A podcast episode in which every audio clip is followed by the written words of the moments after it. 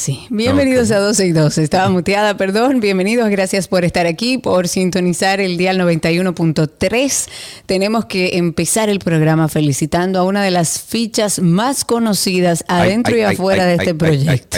Tú el que llama este programa se comunica con él directamente. Él no, además ya la gente lo conoce, ya sabe. Ya sí, sí, sí, es un personaje, es un personaje. él es Alan Bourdiet como dice Karina. Burdiet. Burdiet, que está cumpliendo. ¿Cuántos que son, Alan? ¿Cuántos que son, Alan? Exacto. 23. 30 ya. 33 años tú tienes. 30. 30 con cero. Espérate, espérate, espérate un momentico, espérate un momentico. Tú tienes 30 años, Alan. Claro.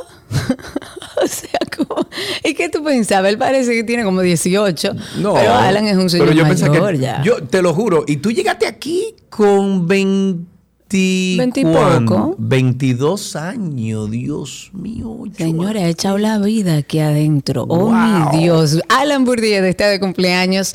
Nuestro queridísimo Alan, que toda la comunidad ya conoce. Así que a felicitarlo, todo el que le conoce, a repartir amor, cariño, afecto y abrazo. Amigo, muchas sonrisas hoy.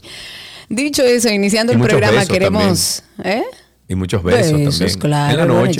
Ya, no, no, ya todo lo demás ah, son cosas de él que yo no quiero compartir. Ya, ya, ya. Está bien, Ok, hablemos sobre facturación electrónica. ¿Qué dicen ustedes? Hablemos sobre la Cámara de Diputados. correctamente no va a haber problemas. Exacto, eso, eso es lo que pienso yo también. La Cámara de Diputados aprobó en primera lectura el proyecto de ley de facturación electrónica de la República Dominicana. ¿Qué se busca con esto? Se busca implementar este formato de cobro de manera obligatoria para que todas las personas físicas y jurídicas en el país lo hagan de esta manera, de manera electrónica.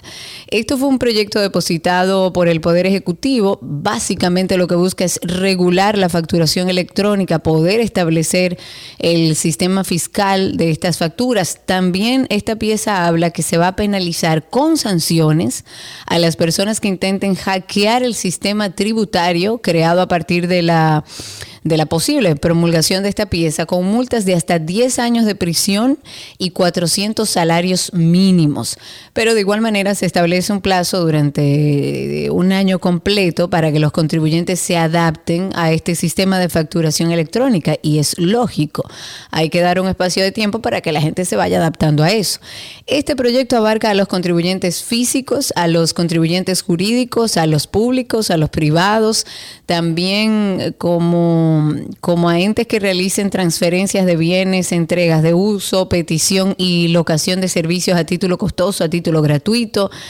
Esta pieza, si llega a ser aprobada en una primera lectura, pues se remite a una comisión para realizar, ya se remitió a una comisión para realizar algunas modificaciones de cara a la segunda sanción. A mí me parece bien, creo que es el primer pasito como para empezar a explorar a aquellas personas también, es como para tener eh, más información acerca de aquellos que aún permanecen eh, informales en nuestro país. Creo que también eh, va por ahí el esfuerzo, eso no se va a decir, pero el esfuerzo va en busca de que aquel más del 50% de dominicanos que están informales en el país y que no pagan impuestos, pues bueno, se empiecen a regular a través de este control digital que van a tener con la facturación electrónica. Es que primero hay que hacer una ruta de mapa, o sea, un mapa de ruta, hay que hacer un, levantamiento, a ver por dónde es que se, mueve el dinero de este país, por dónde es que se le están cayendo los chelitos a, aquellos que no quieren pagar impuestos para entonces luego decir, ok, mira, vamos a hacer estos ajustes. Eh, ojalá y que sea así y ojalá y que funcione. Eh, la enviada especial de la ONU a Haití advirtió en el día de ayer que los recursos y el entrenamiento que la comunidad internacional le está proporcionando a la Policía Nacional Haitiana son insuficientes para luchar contra las pandillas cada vez más violentas. Eh, Helen Lalime, así se llama la directora de la Oficina Integrada de las Naciones Unidas en Haití, participó en una reunión de la OEA en Washington, D.C. y dijo que es momento de buscar nuevas alianzas y pidió una vez más el despliegue de una fuerza extranjera especializada. Dice, y estoy citando, no estamos logrando resolver las cosas, tenemos que ponernos a reconstruir este país. La situación de Haití es delicada, eso lo sabemos nosotros especialmente aquí en República Dominicana, debido a las poderosas pandillas que se han infiltrado en las comunidades pacíficas de la capital haitiana y sus alrededores, y los expertos estiman que ahora controlan aproximadamente el 60% de Puerto Príncipe.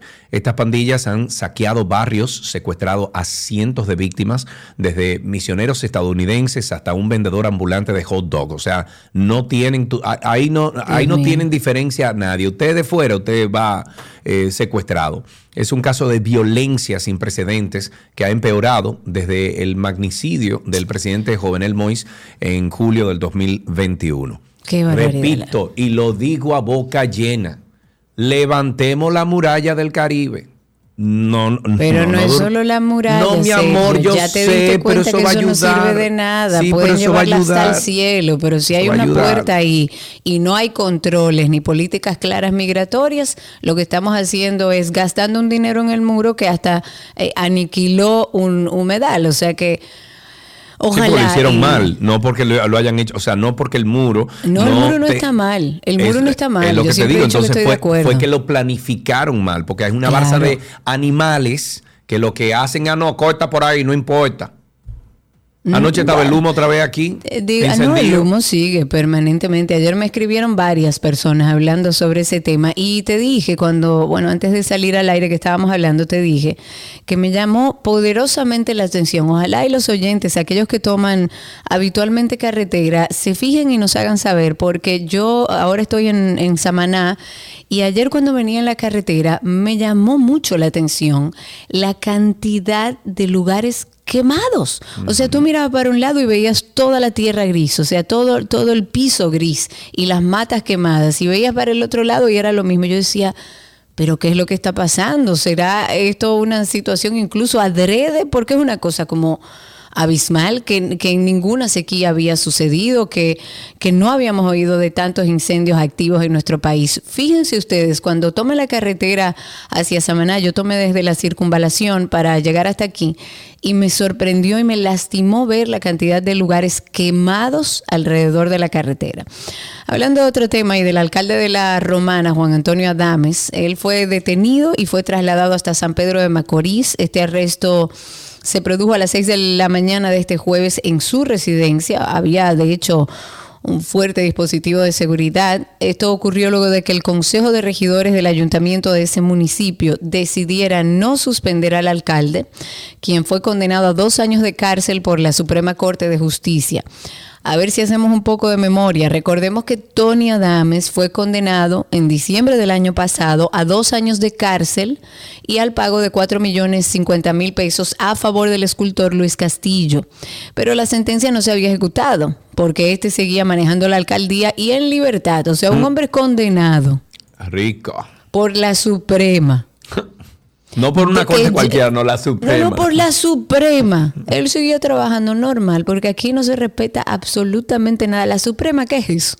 El 2 de marzo fue notificada la sentencia al juez de ejecución de la pena de la región este y del Consejo de Regidores del Ayuntamiento de La Romana, pero su dictamen tampoco había sido acatado. Oh, sorpresa, a ver qué pasa ahí a lo interior. La senadora del Distrito Nacional, nuestra amiga Farideh Raful, alertó sobre la, la necesidad de endurecer las penas contra quienes ejecuten estafas piramidales, por lo que pidió a la Cámara Alta enviar a la Comisión Permanente de Justicia un proyecto de ley que tipifica los esquemas piramidales y eh, judicializar a quienes la impulsan y a sus cómplices. Pero tú y yo hace como dos semanas dijimos que se estaba presentando un proyecto de ley para esto. Bueno, porque se había justamente, yo creo que la misma Farideh eh, lo había mencionado había hablado sobre ese tema y lo habíamos este- mencionado aquí. Creo que este ya se presentó. Este proyecto planteado por la senadora define los esquemas piramidales como una estafa disfrazada de negocio, mediante el cual el dinero entregado en supuesta calidad de ganancia a las primeras víctimas se obtiene del dinero invertido por nuevas víctimas. Léase. Yo le digo a Karina, Karina, inviérteme 20 mil pesos a un negocio que tengo aquí, te voy a devolver 30 mil en dos meses. ¿Qué pasa? Con esos 20 mil pesos que ella me da a mí, yo le pago a otro guanajo que me dio 10 y que yo le prometí 12. Y así entonces consecutivamente yo, exacto. Entonces llega un momento en que ya no hay dinero por donde tú puedes pedir y todo se cae. Em, dice por aquí también además que eh, esta actividad puede causar graves consecuencias económicas para quienes caen en esta trampa y es por eso que se hace necesario establecer medidas que eviten su proliferación. La propuesta de la senadora Raful busca establecer sanciones penales para aquellos que promuevan, organicen o participen en este tipo de esquemas fraudulentos. Eh, de esta manera se busca prevenir la comisión de este tipo de delitos y proteger a los ciudadanos de la República Dominicana de las consecuencias negativas que pueden derivar de estas prácticas engañosas. Se espera que esta iniciativa reciba el apoyo necesario para su aprobación y entrada en vigor en beneficio de la sociedad dominicana. Dice Manuel González que qué harán los chinos y las facturas electrónicas. No todos, No eh, generalicemos, ni todos los asiáticos. Ah, no, pero en China, no, no, lo que pasa es que me confundí, pero en China tienen ellos que presentar su factura. Eh, claro, aquí la van a tener que presentar también. Lo que pasa es que aquí hay muchísimos de ellos que están informales y que no pagan un chele de impuestos. Ah, mira, el otro día, yo no lo dije aquí en el programa, pero lo dije en Twitter, puse un tweet acerca de esto. Fui a Plaza mm, Central a, hacer unas diligencias, incluso a lavar el vehículo, etcétera, y aproveché y me fui al food court a comer, a comer algo eh, ahí en, Plaza Central. Fui como a tres diferentes negocios, Karina, de, de, comida. Y al primero, cuando fui, le dije, ah, tiene tal y tal cosa, ok. Dije, vi, eh, perdón, vi un letrero que decía solo efectivo. Y le digo, oh. ven acá, entonces yo no puedo pagar con tarjeta. Y me dice, no, no, no. Digo yo, ok, y tú me entregas comprobante fiscal. Me dice, ay, ahora mismo no está funcionando. Nunca funciona. Espérate. Digo yo, ah, pues está bien, me voy a otro. Y me fui a otro. Me fui a, un, a un, una cuestión ahí de cachapa. Ajá. Eh, y le digo, veo lo mismo, el mismo letrerito, solo efectivo. Voy y le digo, mira, ustedes no aceptan tarjeta porque no tengo efectivo. Me dice, ay, no, solo efectivo. Digo yo, ah, y, ok, déjame ver, yo creo que tengo. ¿Y comprobante fiscal tienen? Me dice, ay, no, no funciona. Lo mismo que me dijo el otro negocio. Todos dicen que no, funciona o que te lo mandan por correo. No obstante, fui a un tercero de comida que estaba ahí eh, lista, comida lista, un buffet. Le digo, veo el letrerito, solo efectivo. Le digo, está bien, déjame comprar aquí porque tengo hambre. Me sirven le digo, dame comprobante fiscal. Me dice, ay, no, eh, no, está, no está funcionando la máquina. Digo yo, a ah, señores, pero aquí no está funcionando el comprobante fiscal en ningún sitio. Entonces puse un tweet diciendo, DGII, pasen, manden unos cuantos inspectores a Plaza Central, sobre todo ahí en, en el food court. En el food court. Porque aquí ni toman tarjeta, ni te dan el comprobante fiscal. Entonces, ¿qué están haciendo? Evadiendo impuestos, no jamás, imposible. No, de ninguna manera, de ninguna manera. igual, que yo decía del, del, tema de los salones, que uno no lo hace con ánimo de dañar a nadie ni de dañarle el negocio a nadie, pero la realidad es que yo, por ejemplo, Karina, parte de mi trabajo y de mis gastos tienen que ver con salón tienen que ver con salón, porque yo cada vez que tengo que ir a hacer una maestría, que salir al aire, que hacer cualquier trabajo, tengo que ir al salón y hacer un gasto. Y lo hago única y exclusivamente cuando tengo trabajo. Y el que nos ve por YouTube eh, sabe que es así, que yo no me peino nunca, a menos que no tenga trabajo. Y yo no puedo reportar ese gasto porque a mí ningún salón me da eh, eh, comprobante fiscal. Ninguno, lo he pedido, me han dicho que me lo mandan por correo, me hacen una facturita a mano y me dice, guarde eso, y cuando usted vuelva yo se lo hago, y así sucesivamente. La realidad es que si queremos formalizar a los tantos que están informal, se puede hacer. Lo que hay que tener es la voluntad. Dice Cristi aquí que en Barra Payán, que son consideradas franquicias, ya son franquiciadas, sí. Algunas veces ha ido y le dicen lo mismo, solo efectivo.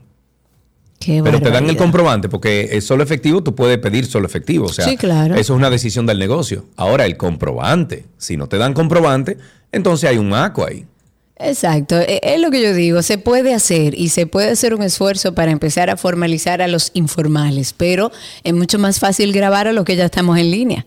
Ah, Hablemos de, Dice que, se niegan, que se niegan a dar el comprobante fiscal también en algunas eh, barra ah, Bueno, pero entonces no está bien, no está bien. Yo conozco los dueños, habrá que llamarlo. Bueno, los desalojados del barrio Nuevo Atardecer en la Avenida Ecológica ahora tienen, si se puede decir, un techo en común. Estuvimos hablando aquí hace unas semanas como eh, para entender un poco lo que había pasado en la avenida ecológica.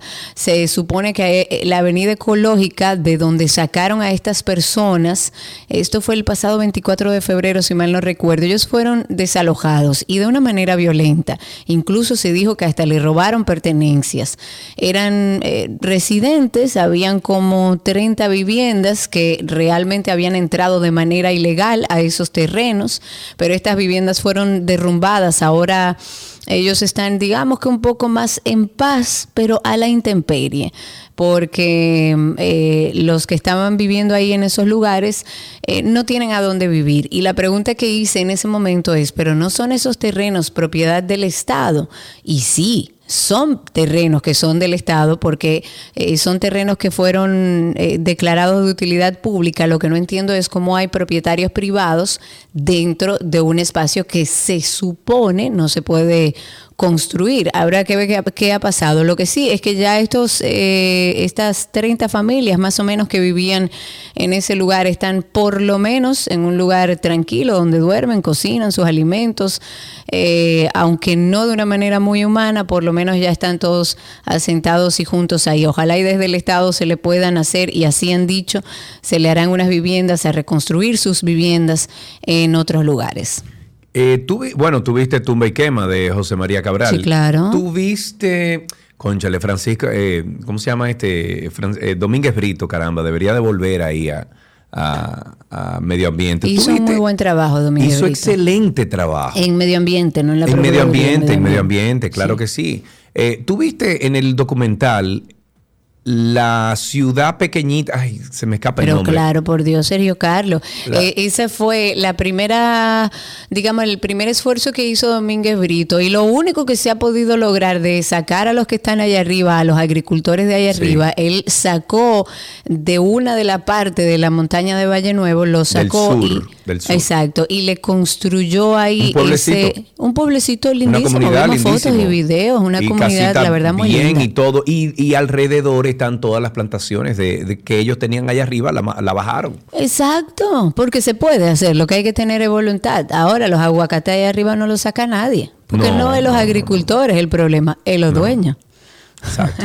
El gobierno y el Colegio Médico Dominicano finalmente acordaron mejorar la cobertura del plan básico de salud. Bendito Esto para incluir la cobertura de más enfermedades, ampliar el catálogo Villa Popi, Sergio, perdóname que te interrumpa. Villa Popi, así se llama, Villa Popi, gracias. Yo también lo olvidé. Bueno, Venezuela hoy también lo dijo ahí, Villa Popi.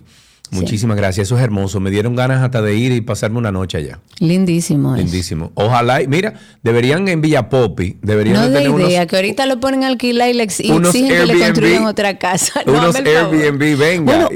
pueden alquilar a lo mejor una habitación y vivir una experiencia agro, agro algo. Agricultora o qué sé yo, o, de la agricultura, algo así. Mira, eh, a lo mejor José María, que, que hizo el documental, tiene algunos contactos allá y sería interesante pasarles idea de que se vendan como eso. La, y, tú te imaginas, por ejemplo, unos domos allá en Villa Popi, alrededor de no, toda pero esa Sergio Carlos.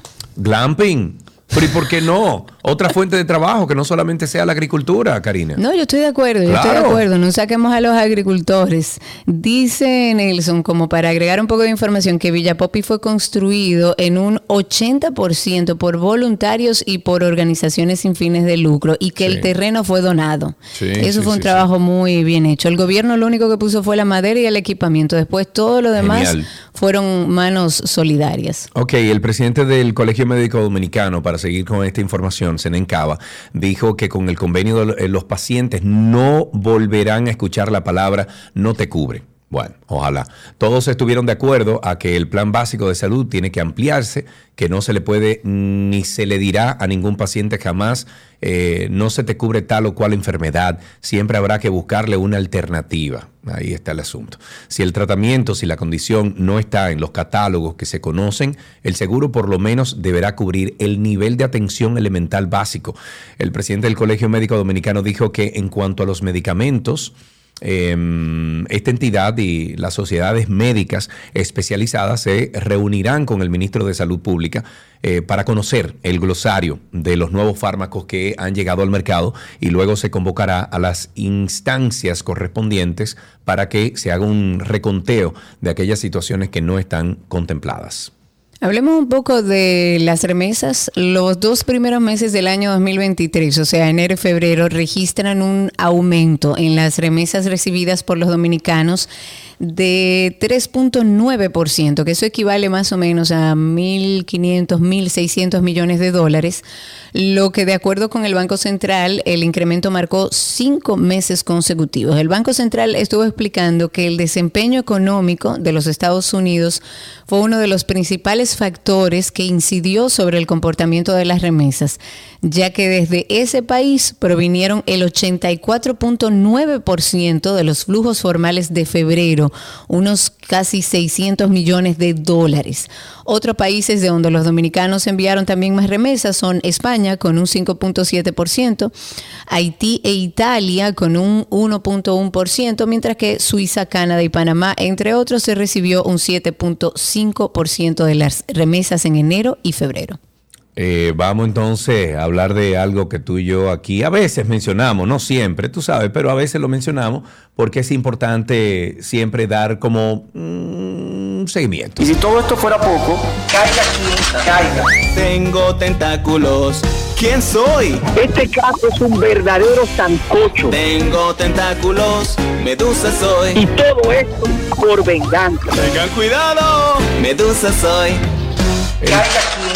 El, juez del tercer juzgado de la instrucción del Distrito Nacional, Amaury Martínez, acoge una solicitud de peticiones presentadas por el imputado Rolando Rafael Sebelén Torres, vinculado a la red de corrupción del caso Medusa, encabezada por el ex procurador Jean Alain Rodríguez, supuestamente. Sebelén Torres, a través de su abogado, pidió realizar un peritaje a un apartamento incautado por el Ministerio Público y que ordene entrega del informe fiscal para aportarlas como pruebas en la audiencia preliminar que fue fijada para el 28 de abril. De acuerdo con la acusación del Ministerio Público, el cuñado del ex procurador Jean Alain, Sebelén Torres, que de 10 de sus empresas, la Procuraduría adjudicaba las licitaciones para la adquisición de consumos para la preparación de alimentos en los recintos penitenciarios. En cuatro procesos de contratación resultaron ganadoras las empresas de Sebelén Torres, a través de socios del entramado, que acusan de robo de identidad, falsificación y otros delitos. En este documento que tiene el Ministerio Público se indica que para participar a la licitación y de las licitaciones de los alimentos, el imputado Sebelén Torres creó las empresas eh, Getrant del Caribe, Inversiones Sacilán, La Parasata Mercantil, eh, Herrajes Rachel, distribuidora Ropi, Comercial Viaros, Roga, ah, pero Imagínate tú, si no acabamos hoy, si seguimos ahí. Exacto. Eh, vamos a actualizar también sobre la situación de Tony Adames. El diputado del PRSC, Pedro Botello, calificó de aberración, de bajeza política, la sentencia de la Suprema Corte de Justicia que ratifica la condena a prisión del alcalde de la Romana, Tony Adames. Este legislador dijo que el caso por el que se condena a Adames consistió en una obra del ayuntamiento que fue pagada a José Ignacio Morales, el artístico, previo al 2011, y que posteriormente apareció otra persona reclamando el pago ya efectuado. Esta solicitud fue archivada, pero luego considerada en apelación y tras ser recurrida ante la Suprema Corte de Justicia, esta sala decide ratificarla. Esto según Botello, por intermediación e influencia, según Botello, del PLD como represalia política. Correcto, muy bien. Bueno, pues vamos a invitarles a ustedes a que participen de nuestro podcast, Karina y Sergio After Dark. After Dark. Y es el tema de los que están a tu alrededor, porque muchas veces lo difícil de estos procesos es que no hay manera de explicarle al otro lo que tú estás sintiendo, no hay forma. Fue muy, muy difícil porque ni yo misma me entendía. Entonces, si yo no me entendía, ¿cómo me iba a entender el otro? Yo estaba retraída, empecé a deprimirme y a sentir algo que yo nunca había sentido, que era da la sensación de no querer vivir. Va a notar un cambio en su forma, principalmente de percibir la vida. Va a tener una sensación de tristeza o de nostalgia. Se puede tornar irritable. Empieza a aparecer sentimientos de que valgo menos que los demás. Ese sentimiento de desesperanza. Y según los expertos, la depresión podría ser la próxima pandemia. Oye, o sea, ya estamos hablando de una próxima crisis generada por la crisis que acabamos de vivir. Oye, ¿cómo que estamos? Karina y Sergio, After Dark. Karina y Sergio After Dark, estamos en todas las plataformas de podcast. Nos pueden buscar como Karina Larrauri o Sergio Carlo Podcast. Y si no, en Google, Karina y Sergio After Dark. ¿Qué decías? Antes de irnos, quiero ¿No te, llegado, un mensaje. ¿No te ha llegado el, el audífono? no. Loca, dos semanas. No hace una, no hace tanto, hace una. Debe estar llegando en cualquier momento. Eh, a nuestro amigo Henry, a nuestro oyente, parte de nuestra comunidad, querido Henry, estamos aquí. Escríbenos por favor a través de nuestra cuenta de Instagram, Karina y Sergio After Dark, o si se te hace más fácil, hazlo a través de 12 y 2, pero ojalá y pueda ser a través de Karina y Sergio After Dark para ayudarte un poco en este proceso y pasarte información valiosa para que puedas seguir eh, caminando hacia adelante, pero tranquilo, que eso no es más que físico, así que respira profundo y por favor escríbenos que estaremos pendientes de, ti por ahí. Un abrazo para ti, Henry, tranquilo, tranquilidad. Y si tienes a alguien a quien llamar en este momento, hazlo inmediatamente en lo que te comunicas con nosotros. De esta forma finalizamos esta parte introductoria. Gracias por la sintonía. Recuerden que estamos en vivo a través de nuestra página 12y2.com, a través de Twitter Spaces y nos encuentran como 12 y 2 y a través de la 91.3. Ya regresamos. Todo lo que quieres está en 12 y 2.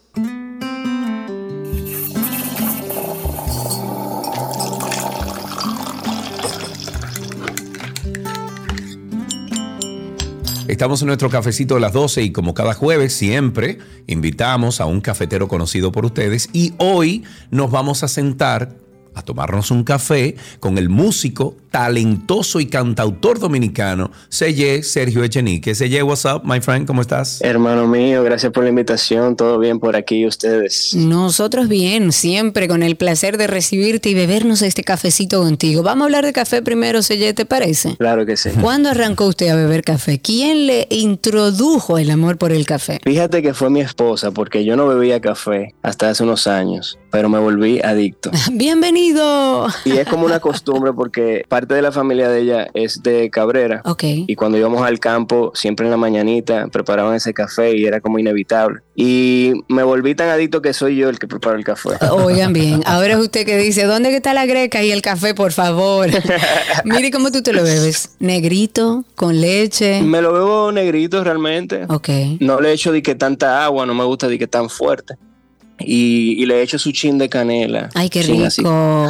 Uy, bien, la Sí. canela siempre cae bien. Y si tú tuvieras la oportunidad, eh, Seye, de tú sentarte con un músico famosísimo que esté vivo, que haya muerto, o sea, alguien que haya cambiado el rumbo de la música, ¿con quién tú te sentarías y qué tipo de café le brindaras? Fíjate que ahora mismo, ahora mismo, yo me sentaría con John Mayer. Ey, Ey, mira, ey. lo vi ese tigre en Atlanta y ese tigre es un musicazo, loco. Sí, tú que me dices que lo viste por primera vez, creo que lo voy a ver este año. Ah, bien. Estoy súper excited porque es como que parte de mi bucket list. Qué bueno. Y fue un artista que realmente como que me cambió la vida en mi adolescencia porque cuando me estaba enamorando mucho de la guitarra, recuerdo que fue uno de los artistas que como que tenía un equilibrio de las dos cosas que me gustaban, tanto de la música de antes como Eric Clapton, Bill Withers, como lo que estaba pasando en ese momento con, con Amos Lee, con otros artistas que tenían eso pero lo modernizaban. Entonces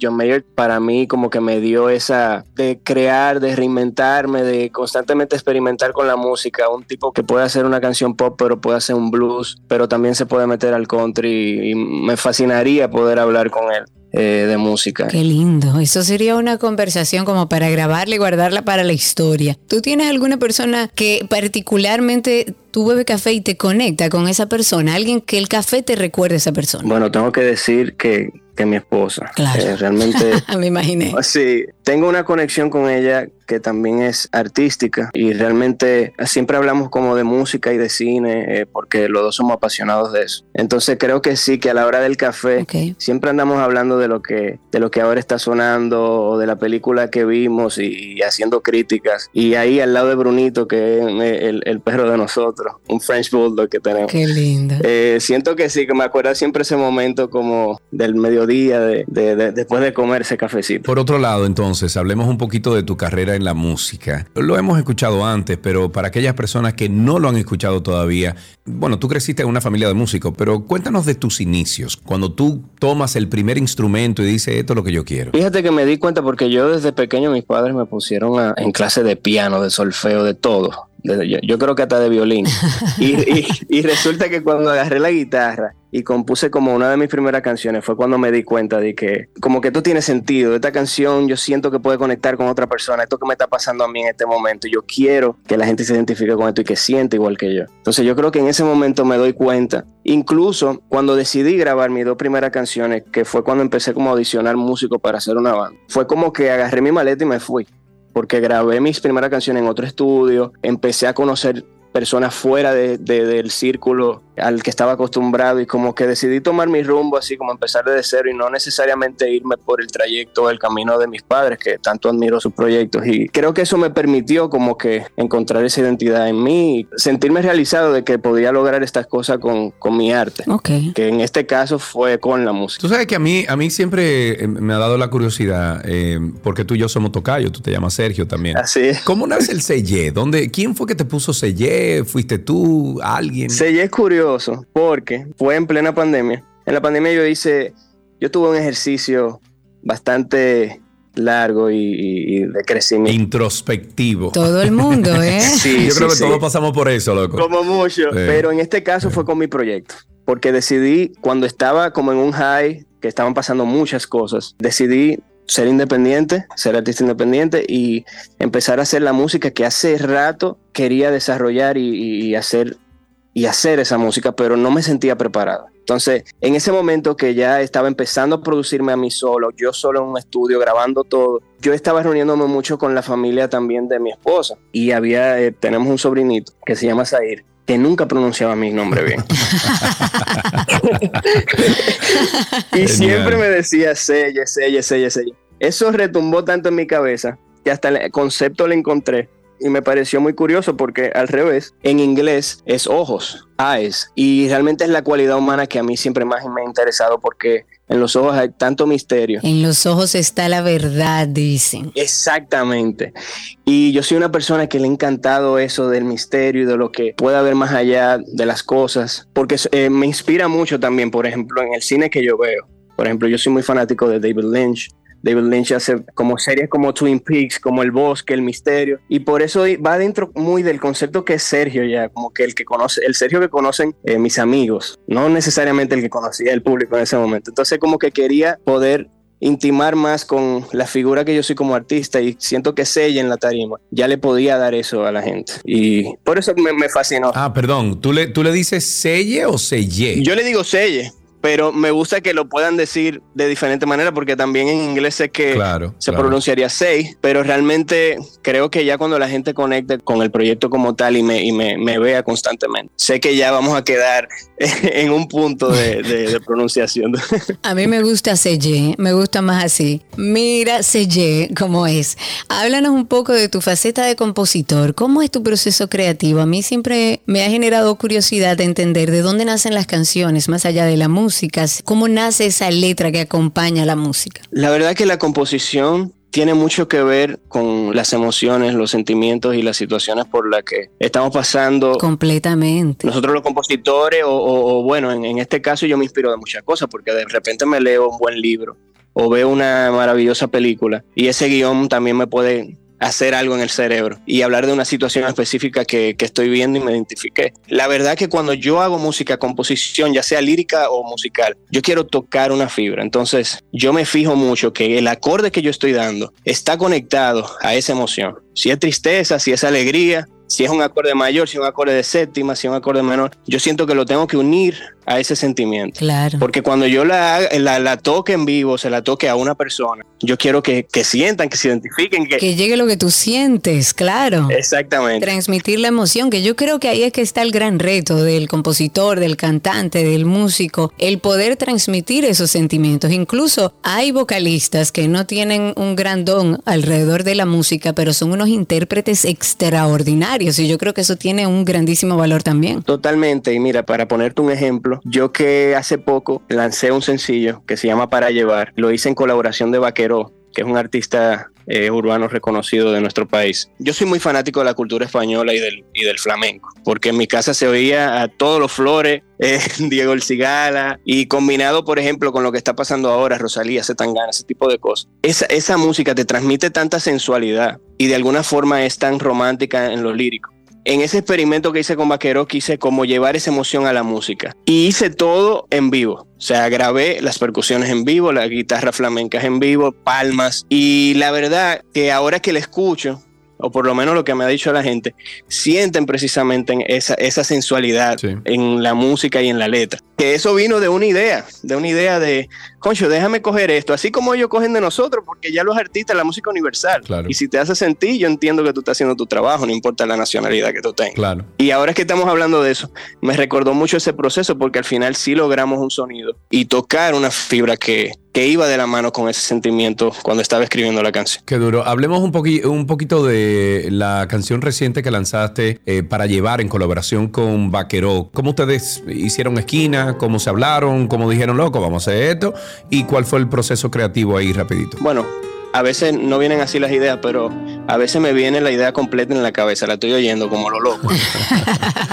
como que te retumba ahí. La estoy oyendo como... Eso es el símil, Sergio, que a ti te debe pasar igual que a mí, que uno se acuesta en la cama. Sí, claro. Y cuando se acuesta y tiene media hora ya acostado con luz apagada y todo, ahí es que nacen las ideas y tú dices, espérate. yo, tengo, yo tengo que tener como cuatro mil voice notes así en la parte de, de, de, los voice notes eso que hay en el iPhone. Sí, claro. Yo tengo que tener como cuatro mil de eso, de, toda esa levantada que me da. Qué duro.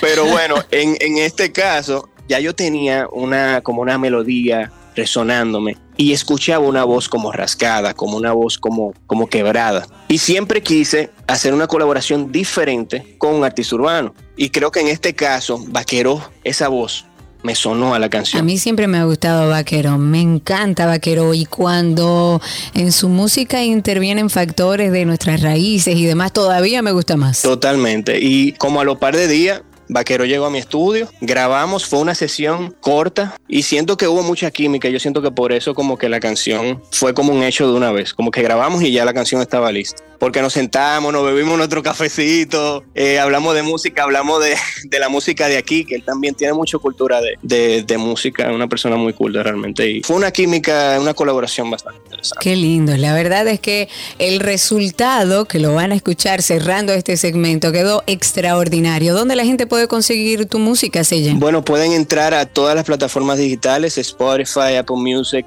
Estoy ahí como Selle y me pueden buscar en todas las redes sociales como arroba Sergio Echenique, el alter ego.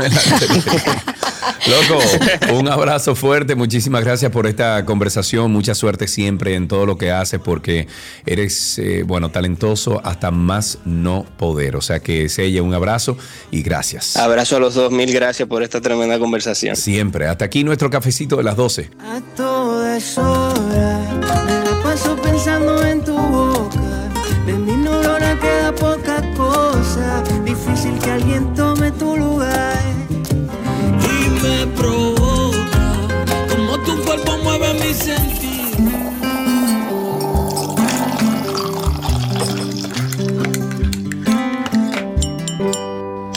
Todo lo que quieres está en 12 y 2.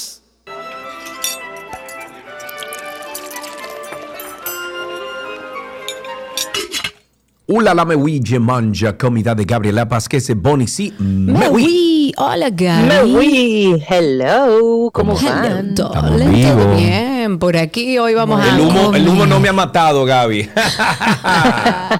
pues mira, yo duré una o quizás hora y media compartiendo con unos amigos ayer anoche en Bávaro, en una cena, frente al mar, Sergio, frente Sí, al mar. sí.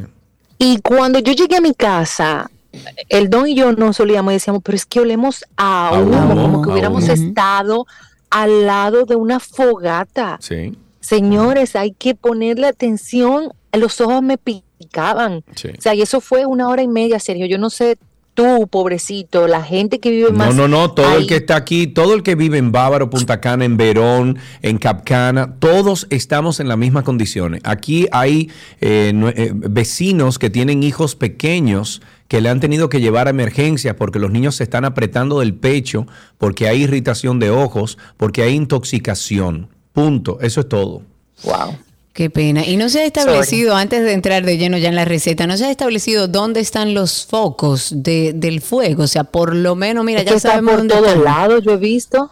Yo he visto que hay por todos lados fuego. Sí, así es. Eso es increíble. Bueno, O sea, vamos con la en receta. carretera y tú ves, tú ves cosas quemadas a los Eh, lados. Sí, eso le comentaba yo a Sergio Carlos, que uno va en la carretera y ve fuegos que se han extinguido, fuegos activos. Es como, sí, estamos en sequía, es normal que haya más incendios de este tipo, pero también hay otros que son provocados. Entonces, ¿cómo Sí. podemos tener el control sobre eso? Habrá que ver, pero lamento mucho lo que está viviendo todo el que vive en el este con este tema del humo. Pero vamos a la receta, Gaby. Hoy que preparamos con berenjena.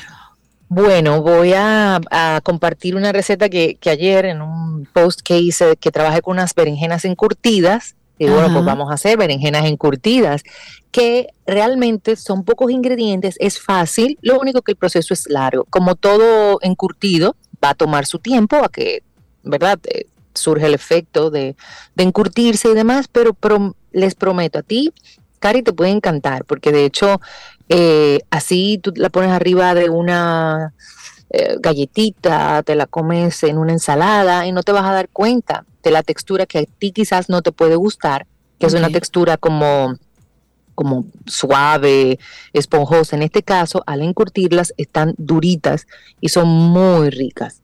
Vamos a necesitar seis berenjenas de las negras preferiblemente. Aquí vamos a, a trabajar las menos semillitas posible porque tenemos que hacer unos cortes. También necesitamos una cabeza de ajo laminada, de dos a cuatro hojas de laurel, todo depende cómo tú vas a distribuir estas berenjenas en los frascos donde los vayas a distribuir.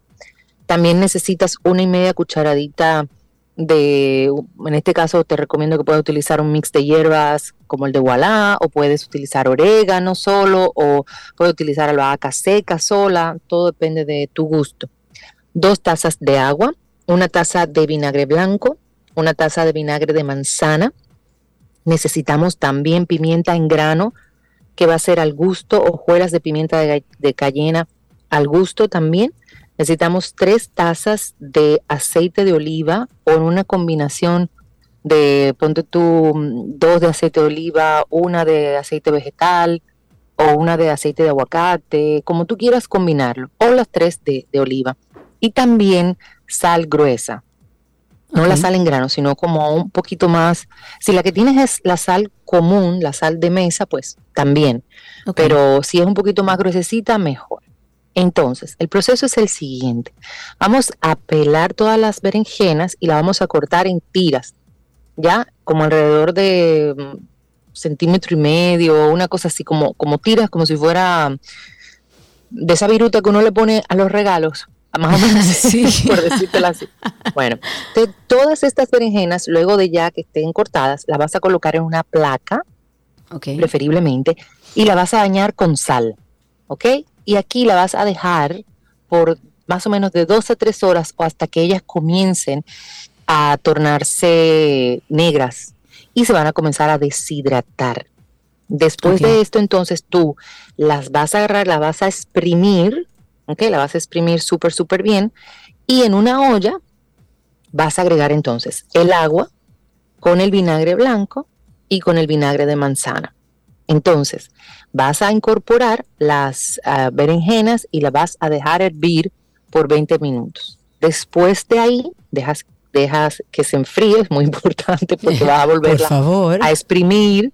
Yo te recomiendo que utilices, hay unos eh, exprimido- exprimidores, unos coladores de pasta que son como rígidos, hay algunos que son de metal, otros que Ah, son sí. de, de plástico, que, que las pongas ahí y que con un aplasta papa o, una de esas cosas vayas aplastando para drenar todo el agua posible del- de, la, de la berenjena y que al final lo que vas a obtener es como un bagazo.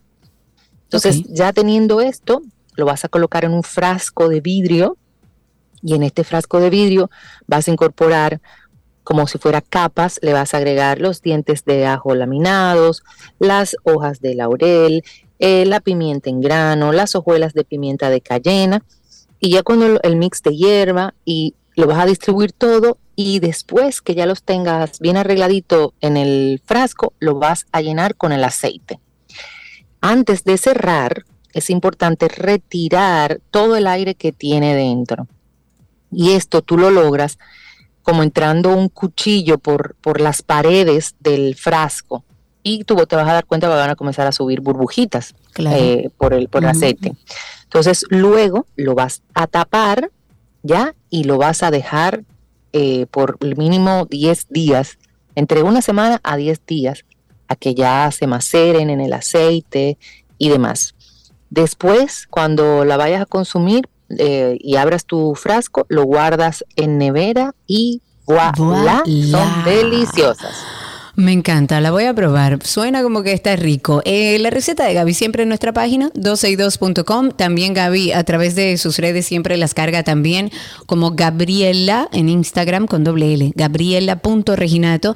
Y recuerden seguir las cuentas de Voila RD de mis potes mágicos y también de Voila Café ahí en Altos de Chabón. Gaby, gracias.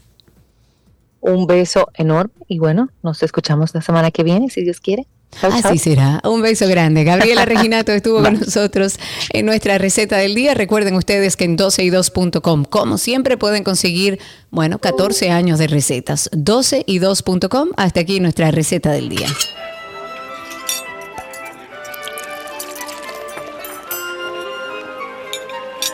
Todo lo que quieres está en 12 y 2.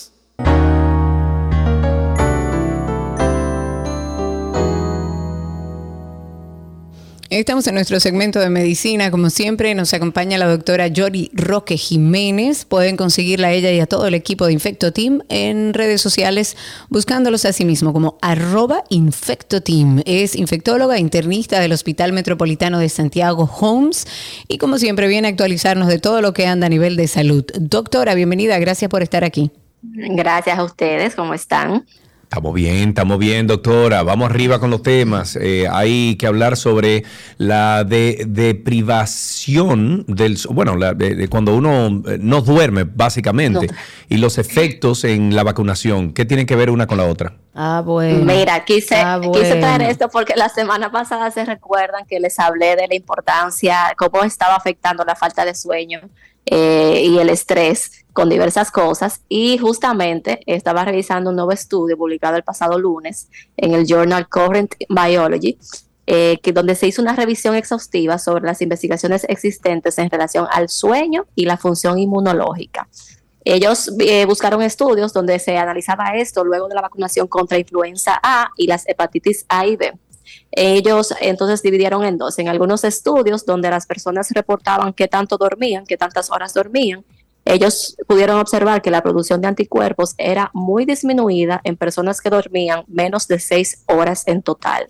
Wow. En otros estudios, eh, donde se tomaron personas que se, eh, se armó todo un laboratorio de sueño y se ponían a la persona a dormir tantas horas y también se colocaban dispositivos que podían medir eh, eh, la calidad del sueño, se encontró una asociación muy robusta entre la falta de sueño y la inmunidad luego de la vacunación, y esto especialmente en los hombres, particularmente entre 18 a 60 años.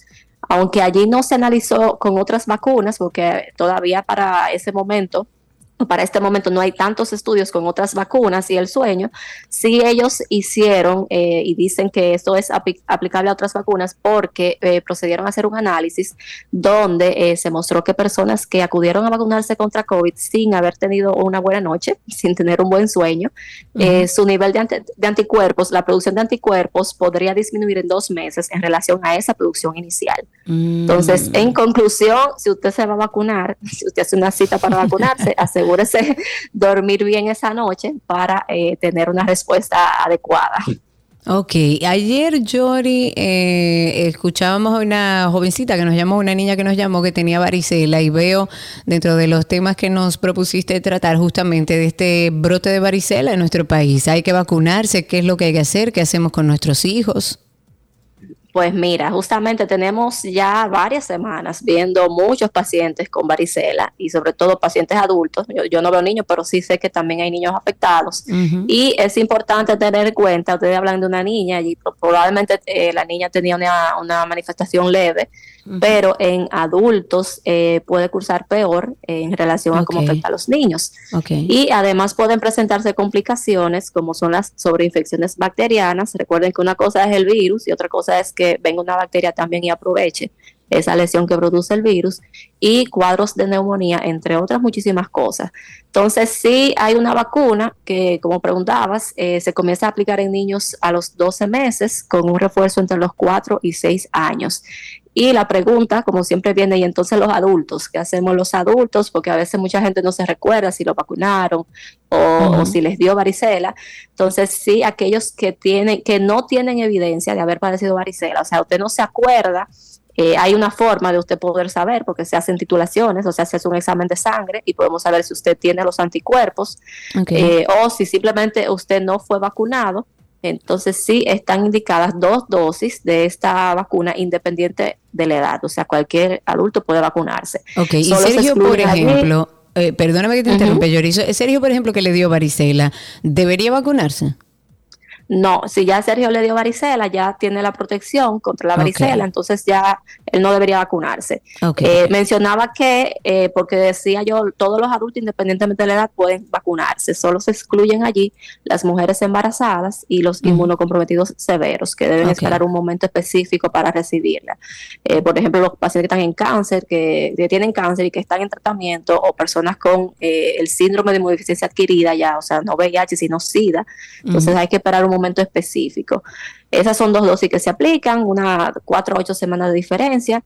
Y eh, como mencionaba, lo que sí Sergio en algún momento pudiera eventualmente presentar lo que es la culebrilla u otro tipo de activación de este mismo virus. atrás, igual que yo, Sergio. No, no. igual que yo. ¿Y cómo uno evita eso, doctora? Tengo que decirte que igual que yo, o sea, todo el que nos dio varicela, en algún momento pudiéramos hacer. Eh, decía yo, aprovechaba que te pusieron de ejemplo pero todo el que no dio. Entonces, eh, pero ¿cómo uno lo evita, doctora? exacto, ¿cómo lo evitamos? Mira, eh, hay una vacuna que evita que se reactive el virus de la varicela. No es la misma vacuna que la de varicela zoster, eh, a pesar de que es el mismo virus, que mucha gente no entiende eso. Si usted le dio varicela, ya ese virus se quedó con usted, se queda ahí dormido y eventualmente se puede despertar. Entonces, no hay un estudio que demuestre que el que está vacunado de varicela ya no le va a dar culebrilla. Todo lo contrario, puede pasar, disminuye el riesgo, pero puede pasar. Entonces, como este herpes zoster, que es como se le llama la culebrilla, ocurre en circunstancias específicas, esta vacuna está indicada en algunas poblaciones específicas, sobre todo pacientes que tienen mayores factores de riesgo, por ejemplo, eh, a ti te faltan unos años porque todos los mayores de 50 años pueden recibirla eh, y personas de 19 años o más que tengan algún tipo de inmunocompromiso como los trasplantados, los pacientes con VIH. Eh, pero como mencionaba yo en el caso anterior, personas que no han recibido la de la varicela, si tienen algún factor de riesgo, lo que se hace es que se le ponen las dos. porque recibir la, de varicela. La de varicela, perdón, y no, que si tú recibiste la varicela, no significa que no te pueda dar culebrilla. tienes menos riesgos que el no vacunado, pero sí también te puede dar. Me está escribiendo una amiga, antes de, antes de tomar esa llamada, Yori, perdona, me está escribiendo una amiga que aparentemente, y respondemos después de tomar esta llamada, hay una vacuna para la culebrilla en Estados Unidos para personas. eso fue lo que dijo. Sí, eh, eso es lo que dije. Incluso ah. eh, como te decía, yo como no tengo factor, porque cuando yo viajé yo me puse la de COVID bivalente, yo se los, yo los compartí a ustedes y ella me preguntó, la chica, si me quería poner alguna otra y yo tenía ahí la opción de ponerme la Shringix, ah, que así se llama, eh, pero eh, porque no llega al país, por la cadena de frío aún no la tenemos en el país, eh, pero realmente yo no soy persona de riesgo y por eso no, no la recibí. pero sí, todo aquel que tiene acceso, es mayores de 50 o de 19, como ya mencioné, puede poner ponérsela. Son dos dosis, se ponen la primera y con un mínimo de un mes, entonces la segunda. Ok, tenemos una llamadita. Tenemos a Rafael en la línea. Buenas tardes. Tu pregunta para la doctora Yori. Gracias, más bien es una información. Eh, eso está muy bien con respecto a los adultos, pero quiero hacer un llamado para, para la varicela con los niños. Hay una relación. Rafael, espérate, espérate, eh, quedamos en, hay una relación, ahí quedamos. Hay una relación de la varicela con el síndrome de Anda, con el síndrome de qué? Repite de nuevo, Rafael. De Reyes, me parece que iba a decir. Reyes, Reyes. Reyes sin H. Que da a los niños con, cuando se le eh, proporciona. No. Diante Rafael, tu bueno, llamada. Pero que tiene mala señal, pero. Sí. Claro, igual la doctora a lo mejor tiene alguna info creo que iba a decir que sí hay una relación de este de la varicela a los niños este síndrome de Reyes que da eh, como si fuera una alergia que puede bajar la presión y una serie de cosas. Cuando se le administra algún AINE, algún antiinflamatorio no esteroideo incluyendo eh, acetaminofén y demás. Entiendo que era eso que iba a decir yo siempre aconsejo que todo, que cada vez, eh, independientemente de que tenga unos factores de riesgo, cualquier de estas manifestaciones es bueno que se revise para recibir las indicaciones del lugar que debe recibir, que puede tomar cada paciente en el momento indicado. Ok, ahí tenemos otra llamadita. Tenemos a Lewis en la línea. Buenas tardes. Lewis, tu pregunta para la doctora. Adelante. Sí, buenas tardes. Este, mi pregunta para la doctora es, ¿dónde se puede conseguir la vacuna? Porque tengo entendido que en el Ministerio Público no la pone esa. Mira, realmente la de en niños sí está, eh, porque yo la puse a mis hijos, la de varicela. Eh, lo que yo no estoy segura que si tú vas sin una indicación, te pongan, o sea, un adulto vaya sin una indicación, le vayan a poner la de la varicela. Eh, pero yo sí que, yo sé, hasta donde tengo entendido, sé que está, porque los hijos míos la han recibido y yo no la he comprado. Lo que no estoy segura es si libremente se la pueden administrar a los adultos. Ok, perfecto. Hablemos ya finalmente entonces sobre el brote de sarampión en Ohio. ¿Por qué sucede esto en estos tiempos, doctora?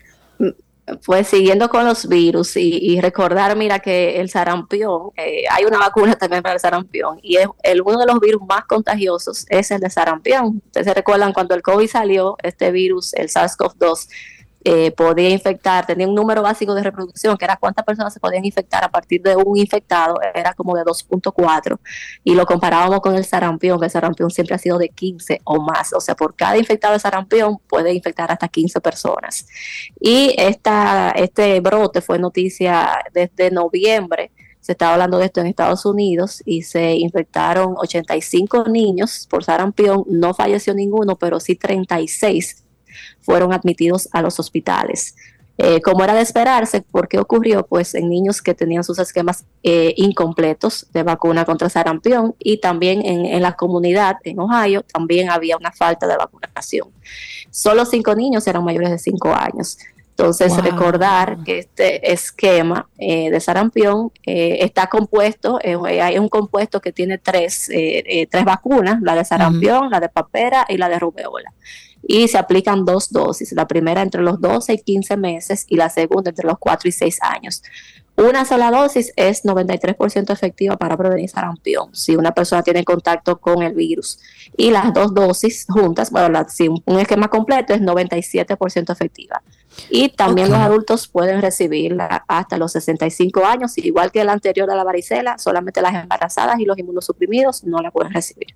Ok, nos escribe Rosy López a propósito de la vacuna que dice, la vacuna de niños no funcionó en mi sobrina porque le dio aparentemente la varicela. Esto es, las vacunas son como lo que aprendimos sobre la vacuna del COVID, que no significa que no te va a dar. La vacuna no se pone para que no te dé, sino que para cuando llegue la enfermedad o el virus sea más benevolente contigo. ¿Pasa también con las demás vacunas, en este caso con la varicela?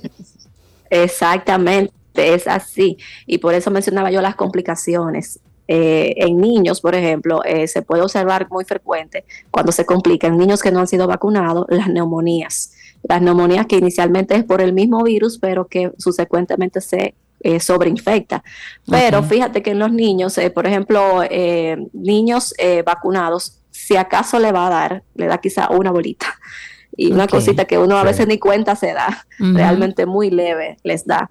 Pero ya los adultos eh, que no fuimos vacunados, que no fueron vacunados, tuve que se llenan. Eso es un brote, Sí, como está bueno, a pasando mí, ahora. a mí me es- ma- casi me mató cuando a mí me dio. Sí, le sale bolita por todos lados, entonces obviamente porque tiene más afección, más riesgo de complicaciones. Entonces eso hay que tenerlo claro. Pero es bueno aprender que las vacunas no significan que usted se la va a poner y que esa enfermedad o ese virus no va a llegar a su cuerpo. Va a llegar, pero lo va a encontrar ya con un sistema inmune preparado, Preparado. para atacarlo. Eso es lo que tenemos que aprender. es. Doctora, muchísimas gracias. Gracias a ustedes siempre. Siempre aquí. un placer. Hasta aquí medicina en 12 y 2.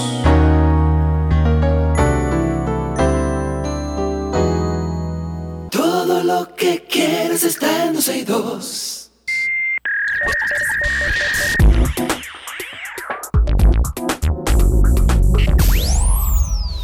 Aquí estamos en lo mejor de la web, como siempre, trayendo cosas que encontramos en la autopista de la información y la compartimos con ustedes, recordándoles nuestra página 12y2.com. Es una página que es una revista digital que contiene todo lo que nosotros conversamos al aire aquí con ustedes. Está expuesto ahí en formato de revista digital para que si usted quiere todos los días actualizarse, pueda entrar en nuestra página e irlo buscando según su interés. 12y2.com. La tienda oficial de aplicaciones de Android, Google Play, ha introducido una novedad para avisar a los usuarios sobre aplicaciones que se bloquean o que fallan fácilmente.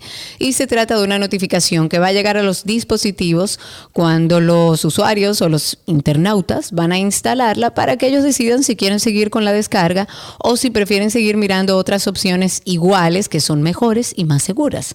La compañía lleva desde noviembre ya del 2022 perdón, trabajando en esta medida para que las plataformas de Google Play que están desactualizadas, pues bueno, no aparezcan entre las primeras opciones de búsquedas por ser muy descargadas. De este modo, ellos pretenden evitar que los usuarios instalen aplicaciones que no vigilan su privacidad y seguridad al no realizar actualizaciones de manera constante. Es bueno decir que una plataforma puede ser estable, puede funcionar bien en un teléfono y que no lo haga en otros teléfonos inteligentes. Esto depende de sus características en ese caso. Ahora con la novedad, Google Play no dará visibilidad a las aplicaciones que tengan una tasa de fallos percibidos por el usuario superior al 8%.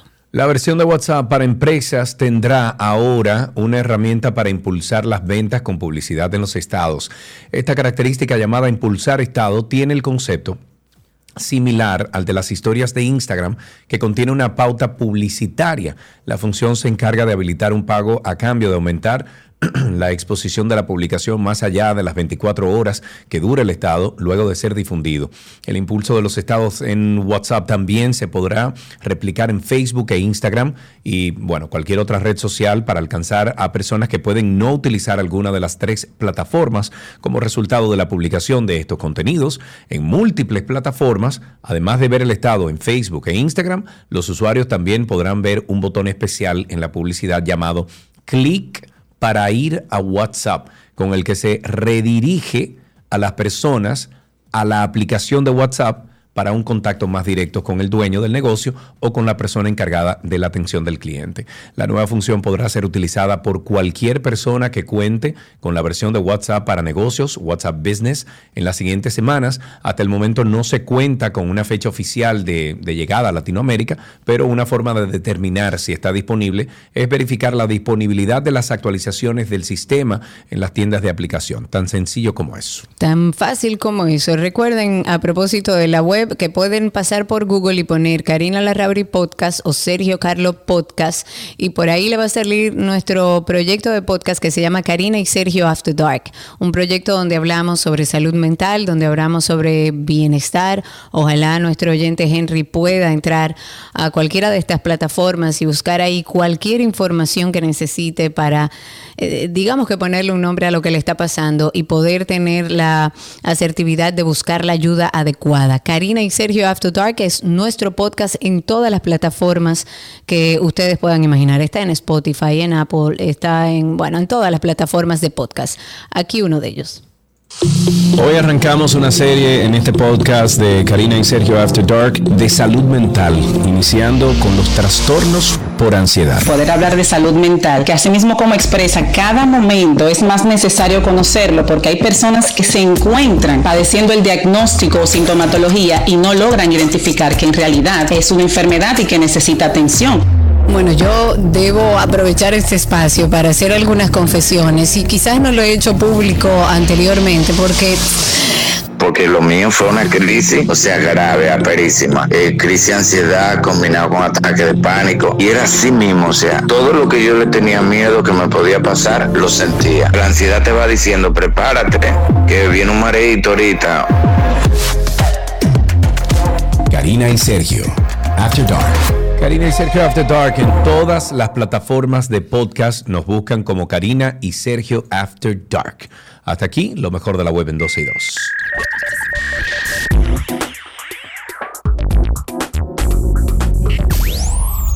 Todo lo que quieres está en 12 y 2.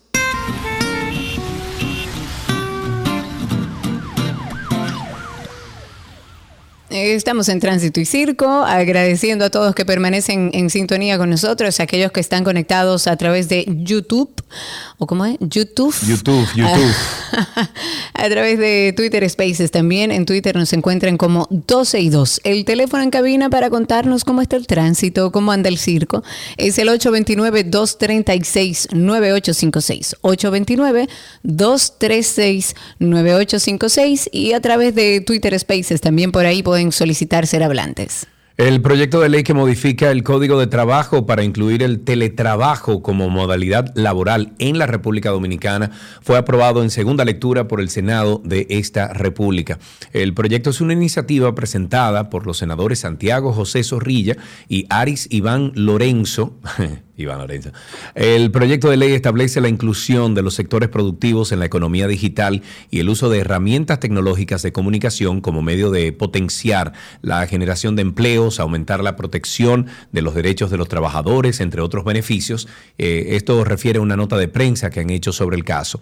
Eh, además de esto, dice que se aprobó en segunda lectura el proyecto de ley que modifica la ley número 1692 del 29 de mayo del 1992 que aprueba el Código de Trabajo para incluir el teletrabajo como modalidad de trabajo en República Dominicana. Me parece muy bien, me parece muy bien. Ahí tenemos una llamada. Gregorio está con nosotros en la línea. Recuerden a través de Twitter Spaces pueden también solicitar ser hablantes. Hola Gregorio, cuéntanos. Buenas tardes, mis estimados. Gregorio. Sí, buenas. Ahora sí, cuéntanos. Sí, buenas. Ay, Gregorio Mm. parece que está ¿Aló? perdiendo la Sí, señal. ahora sí, cuéntanos. Dale, aló. No. Vamos, vamos a pedir que llames de nuevo, Gregorio. Lo siento, pero tu llamada parece, no sé si es señal o es algo del aparato, pero no, no está buena la, la- la comunicación. O sea que llama para entenderte mejor. 829-236-9856. 829-236-9856 es nuestro teléfono aquí en 12 y 2. Y dijimos que íbamos a hacer un ejercicio de compartir y, y generar un recordatorio amistoso por, para el número que nos proporcionó la policía para los fines de denuncias eh, de bulla, de contaminación sónica, de un colmadón que tiene la música, todo lo que da. Ya está definido finalmente, ahora vamos a ver si funciona, pero ya está definido finalmente que a donde hay que llamar, si Ajá, ¿a hay una ¿A situación de ruido, Ajá. es al 809 682 2151. 809-682-2151. Agéndelo y póngale antirruido, porque Ajá. se supone que ya tenemos un departamento única y exclusivamente entrenado para que no eh, nos torturemos más con la contaminación sónica. Ok, tenemos una llamadita aquí. Buenas tardes, saludos. Hola. Lourdes. ¿Cómo? ¿Aló? ¿Quién es que está? Sí, ¿quién es que está ahí? Gregorio. Gregorio, es Gregorio. Ah, perfecto. Ahora sí, ahora sí te escuchamos, Gregorio. Cuéntanos. Bien, bien. Miren, los llamo en relación a algo relacionado al, al- al ejercicio de mi profesión, del derecho, es, con, es con lo que, de lo que vivo, de lo que trabajo. Sí. Y es que a veces me dan ganas de llorar cuando uno se topa con ciertas cosas en nuestro país. Por Nuestro país nunca va a avanzar y la razón por la que nuestro país nunca va a avanzar es por la falta de institucionalidad, de respeto a las leyes y la inexistencia de un régimen de consecuencia. Les explico por qué. Tenemos el tema de las AFP. Yo nunca he estado de acuerdo con ese disparate de devolver el dinero y nada. Las AFP tienen una función. Ahora bien, a la hora de usted hacer una reclamación, usted tiene que presentar un acto de determinación de herederos. Ese documento es un documento que se hace ante un notario y el notario tiene fe pública. Y se emite luego un documento que se llama compulsa, donde no se ven las firmas de las partes. Ese documento es aceptado por impuestos internos, ese documento es aceptado por registro de títulos, sin ninguna observación. Pero ¿cómo, ¿y cómo se acepta si no tiene las firmas? ¿Y cuál es la garantía de que... No, no, no, no, no, te explico, te explico, Karina. Un acto de determinación de heredero, van los testigos, declaran ante un notario y firman. Luego el notario emite un documento que se llama compulsa donde dice que esas personas pasaron y firmaron y ese documento se legaliza en Procuraduría. Eso es lo que establece la ley, porque el notario es un auxiliar de la justicia con fe pública. Exacto. ¿Ok? Entonces, ese documento es aceptado en todas partes, a excepción de la AFP, donde la AFP te piden que tú le tienes que llevar la copia del acto auténtico original, el cual la ley dice que no debe salir de la oficina del notario. Pero más allá, ellos cuestionan de si esas firmas se parecen o no se parecen a la de la cédula. Para un ciudadano común tal vez dirían, ah, pero qué bien. No, no debe ser, porque la ley dice que el notario tiene fe pública. ¿Y qué es lo que corresponde? Procesar. Y si ese notario mintió, someterlo ante la acción de la justicia y que sea eliminada su notaría o simplemente eliminamos la figura del notario y que sean las personas que vayan a las instituciones a firmar. Pero no podemos tener una ley que diga una cosa y hacer otra. Entonces, es buscando trabas y trabas para no devolverle el dinero a la gente. Eh, eh, eh, es, es, la inexistencia total de la institucionalidad. Pero en este caso sería para devolverle el dinero o para darle el dinero a quien ya le corresponde porque ya cumple con la edad y con el tiempo. A los herederos, a los herederos. Ah, en este caso a los herederos. Es para, entregarle su dinero a los herederos. Buscan todas las trabas para ellos mantener el dinero en su posesión para generar más beneficios. Tristemente, lo que tú estás planteando han llamado ya muchísimas personas. Además, es un secreto a voces de que para cobrar ese dinero usted tiene que ir. Es más fácil ir de rodilla a Higüey a pedirle a la Virgen que por favor le mande ese dinero que ir allá y buscar ese dinero. Es una lástima. En definitiva, yo creo que sí se tiene que revisar, que sí se tiene que supervisar desde el Estado que esas entidades están haciendo el trabajo de manera correcta, porque como siempre, apostamos al cansancio, incluso en las AFP. 829-236-9856, 829-236-9856 es el teléfono aquí en 12 y 2. Tenemos otra llamadita aquí que acaba de entrar y déjame ver. Valentín está en la línea. Buenas tardes. Hola, Valentín. Buenas tardes, hermano mío. ¿Cómo están ustedes? Estamos vivos, hermano. Cuéntanos. Fíjate, ayer estuvimos hablando de la escasez de agua, ¿verdad? Que sí, sí. Racionalizarla. Pues yo acostumbro a usar, casi no acostumbro a usar paso oriental, a menos que sea muy obligatorio. Ayer crucé por el puente Ramón Matías Mella de la bicicleta. Y oh sorpresa, hay un tigre que puso una, una carpa con dos pinacos ah, ahí en la, en la margen oriental del puente. Ajá. Pero ¿y esos dos tinacos son para qué exactamente? O para mi hermano. ¡Ah, qué barbaridad, Dios mío! Y el ayuntamiento, bien, gracias. Muchas gracias por participar. oh, caramba, mira qué bien.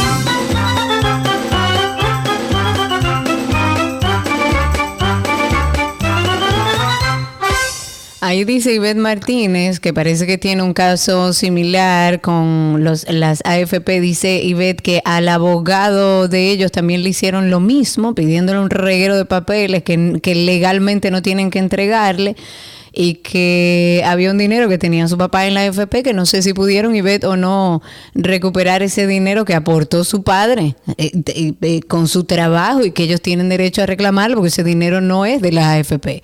No. 829-236-9856, cuéntenos cómo está la calle, el tránsito y el circo.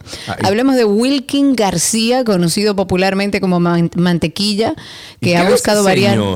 Espérate, él, él está preso. Ah, ok, ok. Sí. Lo que él está tratando ahora es de buscar variar la medida de coerción que Pero le claro. impusieron. Claro. Él, bueno, le tocaba ya la revisión obligatoria de esa medida de coerción y él pretendía su libertad o que le sea concedida la solicitud de traslado de, de prisión, declarando extraoficialmente que ya no quiere continuar cumpliendo medida en la cárcel de la Victoria, sino que quiere que lo envíen al nuevo modelo penitenciario dominicano de Monteplata. A tres meses de, a tres meses de habérsele dictado prisión preventiva por un espacio de seis meses, los más de 50 querellantes continúa sin, continúan sin recibir el dinero que el acusado prometió multiplicarles. Según versiones, Mantequilla quiere con el traslado eh, estar cerca de su familia y de los demandantes con intenciones, según él, de hacer negociaciones. Situación que los abogados de los querellantes ven como privilegios.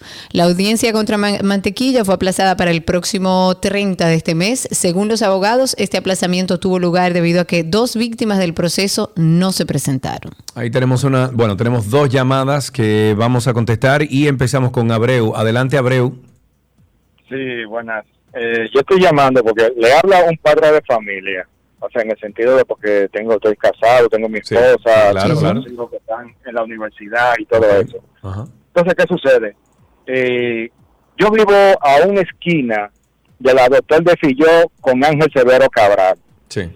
Y ahí hay un drink que todos los fines de semana van y se ponen unos vehículos ahí con unas bocinas que prácticamente los hijos míos no pueden estudiar.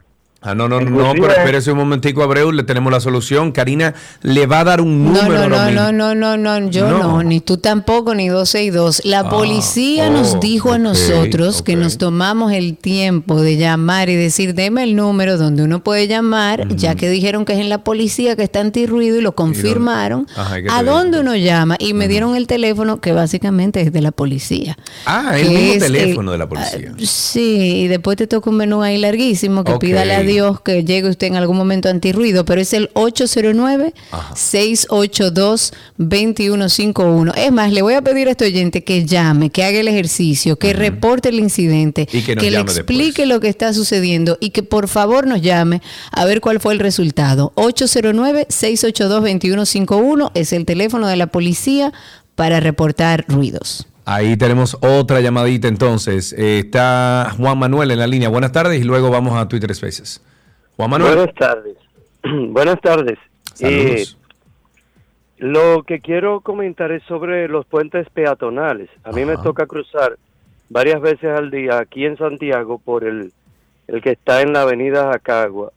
Y, y, a- y se dice que en, casi en todos los puentes o hay indigentes o hay personas allá arriba que yo estaba peleando porque casi me llevo a una gente porque está cruzan por debajo ahí está la reforma el colegio el, la escuela México. Entonces hay muchísimos jovencitos niños y jóvenes que quieren cruzar pero dicen ellos que, que siempre o hay alguien acostado allá arriba ¿por qué el ayuntamiento quien sea no cuidan eso ahí arriba que también dice que hacen las necesidades De fisiológicas todo allá hacen, y vendedores y robo.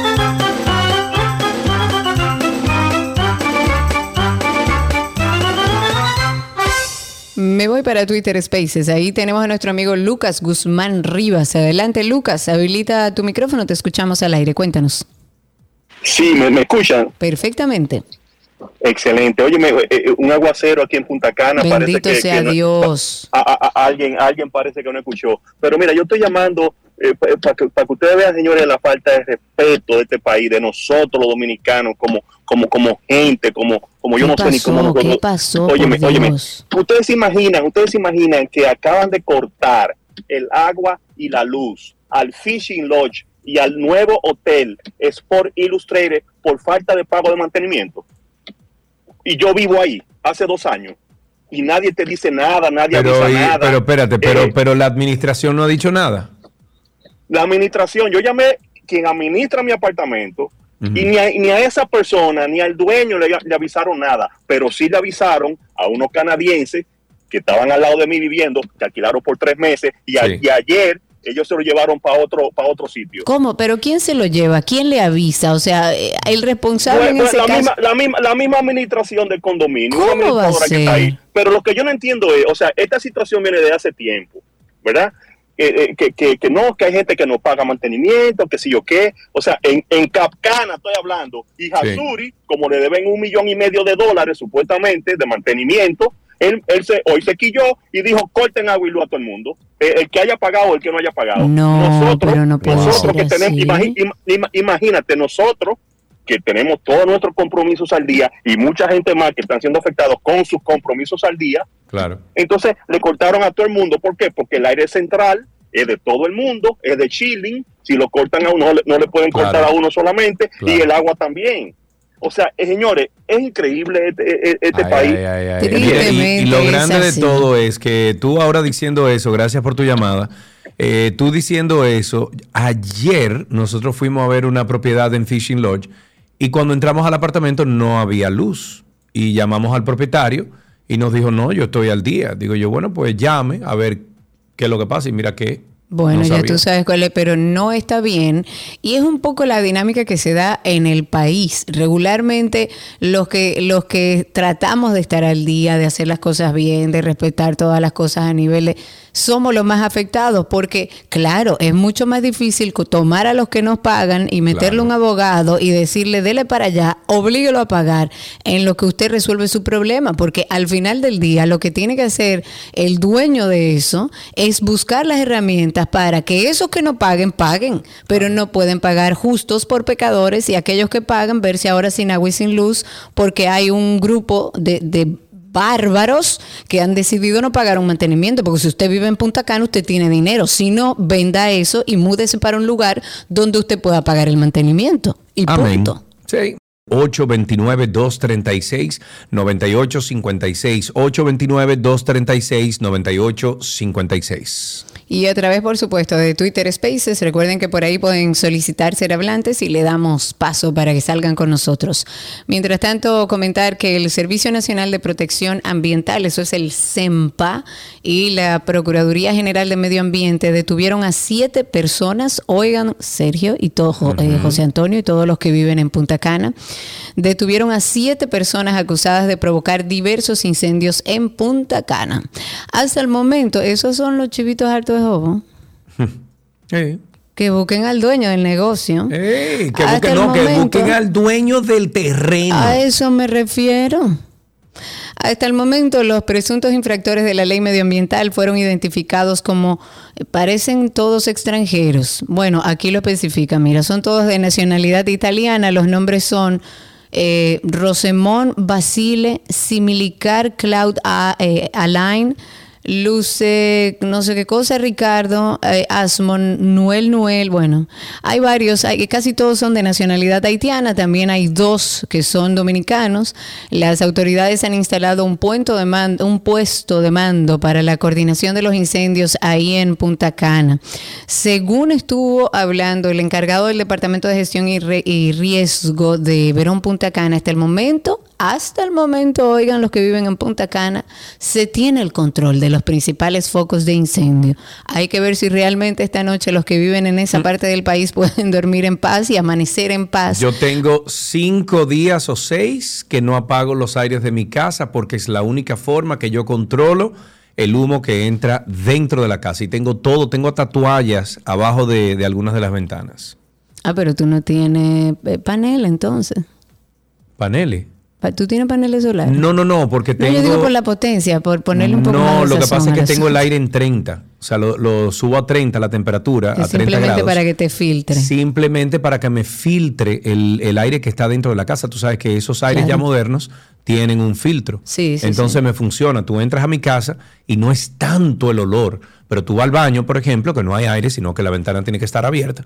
Y ahí hay un problema. Dios mío. Ahí tenemos dos llamadas, me parece. Vamos a pasar a la línea 829-236-9856. Raúl está ahí con nosotros. Adelante, mi querido. Buenas tardes, eh, Sergio y Karina. Raúl, el verdadero. Sí, señor. El de verdad. Sí, sí, el de verdad. sí. Entonces, miren, eh, ayer estaba escuchando el programa y hoy también de los temas que tienen, eh, tenemos caliente. Bueno, primero eh, tenemos el asunto del béisbol de que perdimos, había gente hasta con unos amuletos de plata. Ay, no, por Dios, no me acuerde de eso. Ahorita vamos a hablar de deportes. Ah, sí, había gente con unos salami que, eh, bueno, es que ese salami se puede comer Semana Santa, señores, salami no tiene carne. Pero hablando un poco ya del tema de ayer, que se estaba, eh, tiene que ver con lo que, lo del Intran y el, y el, el nuevo, el nuevo incumbente ahora, que es el señor Hugo Vera, que es un amigo ya conocido por todos nosotros. Ayer yo escuché el programa de radio y él estaba hablando, él tiene un programa en la, en la otra emisora, hermana, Sí. y él tiene, él estaba hablando sobre el asunto de los motociclistas, eh, regularlos, y mencionó lo- la idea de poner un carril, entonces todavía estamos con el tema de la ciclovía, pero entonces él está, él está planteando la idea de, de proyectar un carril para los motociclistas. Cuando Eso no va a suceder. Yo no creo que eso vaya a funcionar mucho. no sé si funcione, porque incluso se está hablando la de regular, incluso ya hablaron ellos del casco del motociclista en la historia, pero yo he visto personas que todavía usan el casco, parece que el cerebro lo tienen en los codos, o se ponen el casco a media cabeza. Sí. Eh, vamos a ver cómo es que vamos a educar aquí al, al- al- vamos a decirlo así, al conductor de motocicleta, porque Sí, realmente claro. ese es el enemigo público número uno en todas las vías de este país. Ya lo sabe, eso, esos atentan contra la vida de todos los que andamos manejando, porque como no tienen ninguna regla, ellos No, no. andan que tú tienes que estar pendiente al 100% de dónde que te va a salir un motor. Imposible. Ahí tenemos a Enrique en la línea. Buenas tardes, Enrique, adelante. Muy buenas tardes, y Karina. Eh, Enrique, te voy a pedir por favor que bajes el volumen de tu radio y nos escuches específicamente en el teléfono. Adelante, amigo. ¿Y cuál será el problema? Porque yo estoy lejos de radio. Es que igual Estoy retroalimenta reportando siempre. la sintonía para que ustedes sepan que yo estoy siempre con ustedes. Epa, muchas gracias. Porque es un programa que a mí me gusta muchísimo. Ah, pero nosotros lo agradecemos muchísimo, Enrique. Un abrazo para ti. Gracias por llamar aquí a 12 y 2. 829-236-9856.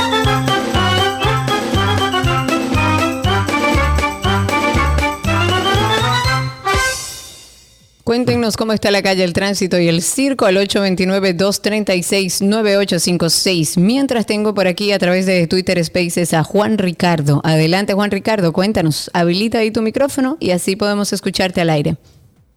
Hola Sergio, Karina, ¿cómo están? Hola. Bien, agregar un poquito a lo que decía el señor eh, respecto de la motocicleta. Un carril, en serio, para los motoristas. Y es que, y es que estará ciego nuestro... Eso no va a suceder. No, eso no va a suceder. Y, y, lo- y los semáforos en rojo y, y cuando se, se atraviesan en- entre los tapones, que, o sea, es un desastre.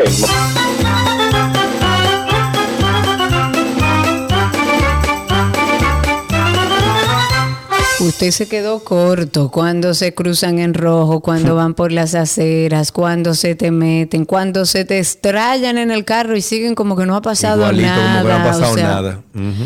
Ellos tienen libertad pura y simple para andar en las calles como salvajes. Ojo, no todos. Hay gente que evidentemente siempre hay personas que quieren cumplir con la ley, pero lamentablemente la inmensidad, la gran mayoría eh, actúa así porque no tiene ningún sistema de consecuencias. Los mismos agentes de, de AMET le dan paso en un semáforo en rojo, imagínese usted, y lo miran y no le dicen nada. Hablemos del alcohol adu- adulterado, que todavía a estas alturas estamos hablando de esto.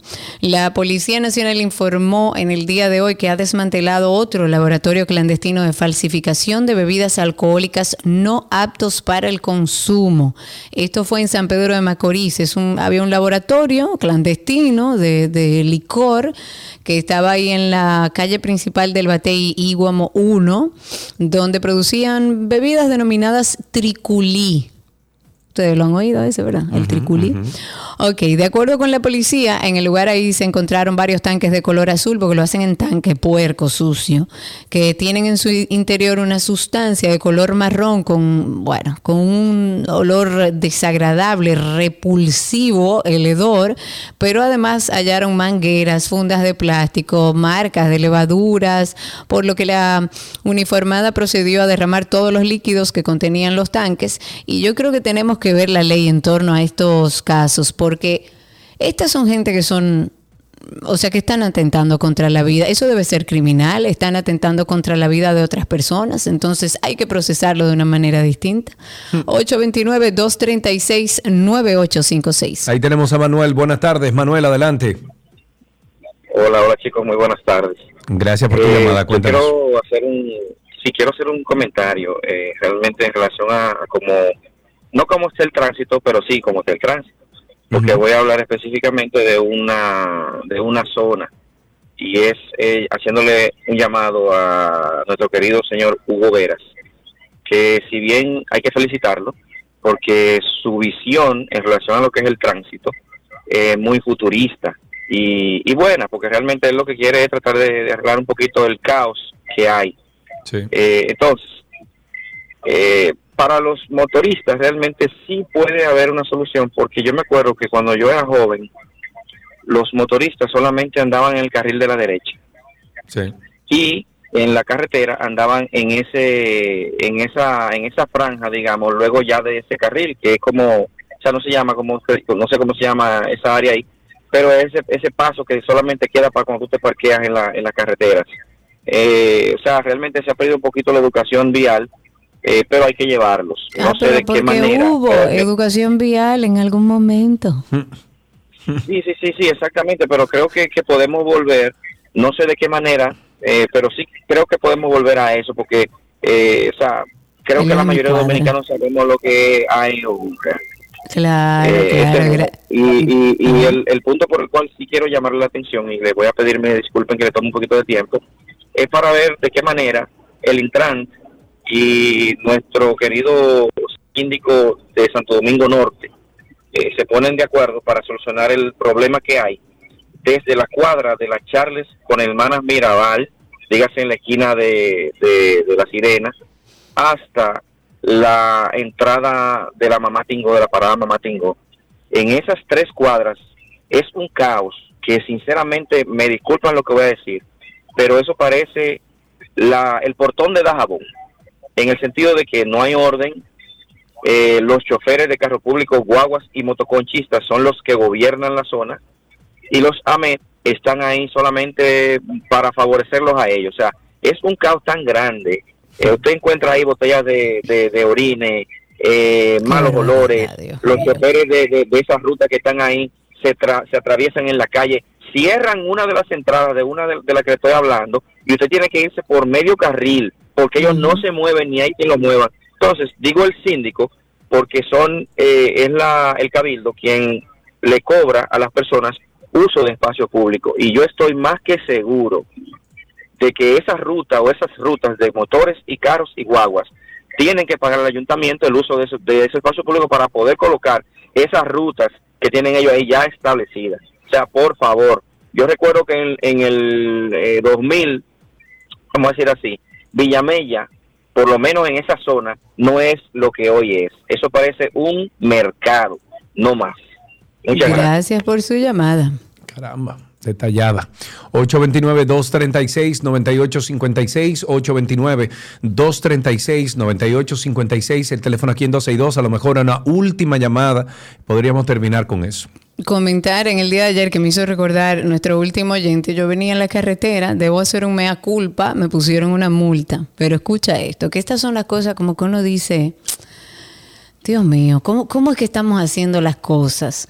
Yo vengo en la carretera, serio, tú sabes cómo soy yo en carretera. Yo no ando rápido, yo no ando con prisa. El que me conoce sabe que yo no, incluso tú has peleado mucho porque entiendes que la velocidad en la carretera de Samaná eh, a 80 poquito, kilómetros sí. por hora Eso y por pedazos eso es- 50. Eso es, eso es muy lento, cariño. Exacto. Tú por has lo menos insistido- 110, por lo menos 110. Tú has insistido mucho en que deberían aumentar la velocidad y yo siempre te he dicho, no, pero ¿para ¿para qué? La gente que ande tranquilo, no hay que andar matándose.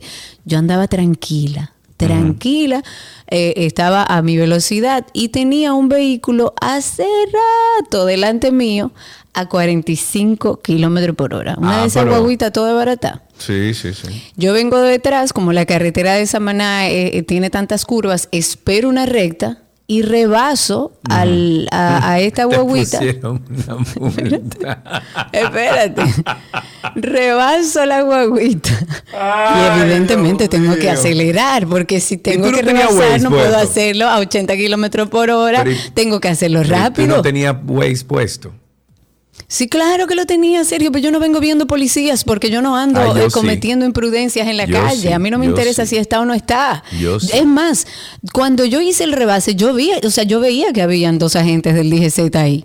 Hago mi rebase, vuelvo a mi carril, veo que el tipo se tira al medio de la autopista y me manda a parar y digo, ahora qué fue lo que hice. Vamos a ver con qué salen. Y el, y el agente del DGC, tristemente, tristemente, ellos han sido entrenados para entender que su poder es para usarlo y que la manera en que el poder se demuestra es maltratando al ciudadano. Porque yo quiero que tú veas la forma en la que, en la que me habló. Párate ahí, ese agente. favor, párate ahí. No, ni siquiera, ni me miró a los ojos. Pásame los papeles. Esa fue lo primero que me dijo. Y yo dije, ningún problema, mire mi licencia, mire mi seguro, mire mi matrícula, ¿qué otro papel usted quiere? Eh, usted sabe por qué, sin mirarme la cara todo esto, usted sabe por qué yo la estoy parando. Yo le dije, no, honestamente no sé por qué usted me paró. Porque usted rebasó en un lugar donde no se podía rebasar, En la doble línea. En la doble línea. Ah, Karina, pero violaste No, no, la no, no, ley. por eso digo, Pero violaste la ley, culpa. Karina. Entonces tú sales en radio ahora diciendo que... No, no, no, hago un mea la ley, culpa. Y le dije, la ley. "Ah, póngame mi multa y le entregué todos sus papeles. Ahora, ¿tú sabes qué es lo que impacienta y ¿Qué qué, es lo que frustra? Mientras yo estuve ahí parada, que ese agente del DGC, como vio que yo no le rogué nada y le dije, póngame la multa, él duró por lo menos 15 minutos haciendo. Yo me tuve que desmontar del vehículo y decirme, amigo, ¿usted quiere que yo lo ayude a llenar el papelito? Porque yo tengo 15 minutos aquí parqueada para que usted me haga una multa que lo que tiene que poner dos cruces y una firma. Yo incluso se lo firmé, el coso, y le dije, sí, yo crucé en doble línea, venga. Pero en lo que yo estuve ahí, Sergio, él no le dio importancia al que- a la camioneta que andaba cayéndose a pedazos a 40 No, kilómetros por hora en la autopista. Eso no, eso, no, eso existe. Eso Pero no solamente eso. Estando ahí parada, pasaron Ah. dos motores sin placa. ¿Ay? ¿Cómo hace? Y no pasa nada, es como que no pasa nada. ¿Dos Ellos andan en la calle, en la carretera y usted sí, usted sin placa. Ay, Dios. Sin, sin id- identificación, sin casco y sin nada, le pasaron por delante. Entonces tú dices, parece que la ley está hecha para un grupito de dominicanos y no para todos. Entonces solamente somos un grupito lo que tenemos que cumplir con la ley de tránsito. Y frustra, y mucho frustra. Mm, ujú. Ya, te desahogaste, te sientes mejor. Ya, te sientes mejor. Una última llamada tenemos aquí. ¡Ay! ¡Ay! ¡Ay, Karina! ¡Ay! Sigue, sigue un chisma. Sigue un chisma. Súfrelo, súfrelo. ¡Ay! Y con, y con ustedes, ay, ay, Yané. Buenas tardes, ¿cómo están ustedes? Incluso estaba lleno de mao mao. Ay, Yané. Con mucho oficio en mi casa, pero bastante oficio. Porque no es un marlín, es un marrilón. ¿Entiendes? Hola, Yané. Hola, ¿cómo están ustedes? Muy bien, ¿y tú, mi amor? ¿Cuánto Hola, tiempo? Cari, mi amor. ¿Qué tu vida? Perfume pequeño, pero súper chulo. Porque el Para perfume que lo pequeño, sepas. Eh, qué bueno. Oye, Sergio, en estos días estaba pensando en ti, sobre Ajá. ese fuego que hay allá. El fuego que había en Jarabacoa. Sí, sí. Pero yo te digo a ti, Sergio, nosotros aquí tenemos que poner los pantalones y los panties bien apretados, Mm. señores. Ese relajo se tiene que acabar, porque ¿dónde está la vida de los animales? ¿Dónde está la vida de está los la vida de los ríos? Así es. Señores, ¿dónde están los pantalones de aquí? ¿Dónde que están ¿Dónde? los zombies, los coros? ¿Dónde están? ¿Dónde, están los coros? Así ¿No es. veo? Así es, así mismo es, así mismo es.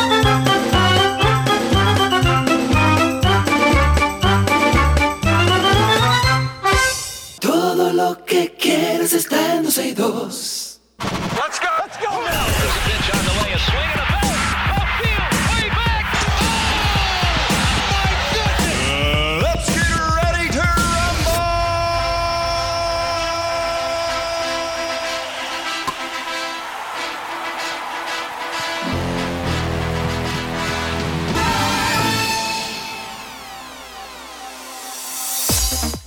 Hablemos de béisbol. Estamos en noticias del mundo deportivo. Puerto Rico continuará el cambio hacia el campeonato, campeonato dentro del Clásico Mundial de Béisbol 2023, luego de haber derrotado a la República Dominicana en el último encuentro del grupo dominicano. Con su victoria, eh, con su victoria, los de la Isla del Encanto terminaron la fase de grupo con tres victorias y una derrota. Atacaron al abridor dominicano Johnny Cueto en la parte alta de la tercera entrada, sacándolo del luego de permitirle un cuadrangular solitario a Cristian Vázquez y dos sencillos de manera consecutiva. El relevista Brian Abreu entró a tratar de controlar la situación, pero terminó tolerando tres anotaciones. El equipo dominicano era considerado ampliamente como el favorito Sí. antes del inicio del torneo por múltiples expertos y por las casas de apuestas, pero fueron aplastados a pesar del nivel de expectativas que había sobre ellos. Qué pena. Pero igual desde aquí todo el apoyo a nuestros deportistas peloteros que dejaron ahí el corazón y bueno, todos los dominicanos que fueron y se dieron cita allá en Miami para apoyar de manera muy particular al equipo dominicano. En básquetbol, la NBA suspendió sin derecho a sueldo al jugador Ja Moran o Jay Moran, estrella de los Memphis, por publicar el pasado 4 de marzo un video en un local nocturno de Colorado en el que se le vio con un arma de fuego en la mano. Adam Silver, comisionado de la NBA, se reunió con Morant en sus oficinas de Nueva York y decidió sancionar con ocho partidos de suspensión que se contarán a partir del día de la publicación del video. Así, Morant, que ya se perdió cinco partidos por decisión justamente de los Memphis, terminará de descontar su sanción en los duelos contra Miami Heat, los San Antonio, los Golden State y estará de nuevo a disposición de su equipo el próximo 20 de marzo contra los Dallas. En otra información tenemos que en tenis Rafael Nadal se propone a competir en, en el Máster de Monte Carlo el próximo mes y muy esperado regreso por los fans de este deporte. Recordemos que tras sufrir una lesión en la cadera, este astro del tenis tuvo que re- retirarse por algunas semanas. El campeón de 22 torneos de Grand Slam no juega desde que se lastimó el... mm, Uy, bueno en la pierna izquierda, en el abierto de Australia el pasado, ¿cómo se dice esa parte del cuerpo? Soa ilíaco. Soa Sí, con P. sola. mismo. Ok, bueno. Abierto de Australia, esto fue el pasado enero, se tuvo que bajar de los torneos de Indian Wells y Miami. Y ambos en cancha dura y que corresponde a la serie Masters 1000. La cita en Monte Carlo, en Monte Carlo en superficie de ar- arcilla arranca el 8 de abril y el director del torneo David Massi expresó, expresó optimismo de que el español podrá jugar. En fútbol, Lionel Messi y Cristiano Ronaldo se podrían reencontrar en Arabia Saudita, pues el Al Hilal está preparando una gran oferta para fichar al jugador del Paris Saint-Germain en el próximo mercado de verano. Y dinero no falta, ¿eh? El conjunto árabe está dispuesto a pagarle 220 millones de euros por temporada al astro argentino. No por todo el contrato, por temporada. De cerrarse ese acuerdo, la pulga, como le reconocen, rompería un nuevo récord y se convertiría en el jugador mejor pagado del mundo. Cristiano Ronaldo, eh, es actualmente el jugador con mejor salario porque este señor Al Nazar le paga 200 milloncitos de euros al año. El contrato que tiene Lionel Messi con el Paris Saint Germain termina ahora en junio del 2023 y tiene la opción o de extenderlo hasta el 2024 o de ver qué pasa por ahí, aunque ambas partes deben estar de acuerdo, o sea, debe estar de acuerdo Lionel Messi y también el Paris Saint Germain. Para finalizar, en boxeo, Manny Pacquiao, quien anunció su retiro en agosto del 2021, planea volver a pelear. El exboxeador, quien cumplió 44 años de edad en diciembre, está metido en negociaciones para una pelea en peso welter en contra de la estrella británica Conor Ben. Este combate está contemplado para realizarse el 3 de junio en Abu Dhabi, capital de los Emiratos Árabes, y además de Ben, también están considerando otros dos rivales para esta pelea de reaparición, Kell Brook y Chris Eubank Jr. Y hasta aquí las informaciones deportivas en 12 y 2. Let's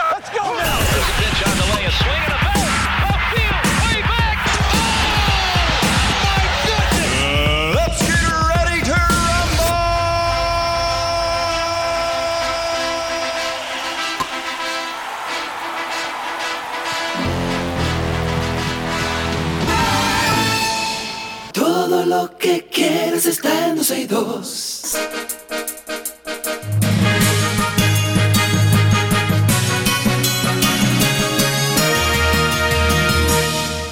Gloria a Dios. Voy a rezar allá afuera. Está Ay, lloviendo aquí en Punta no, Cana, pero mucho, mucho, bueno, mucho, mucho, qué mucho. bueno.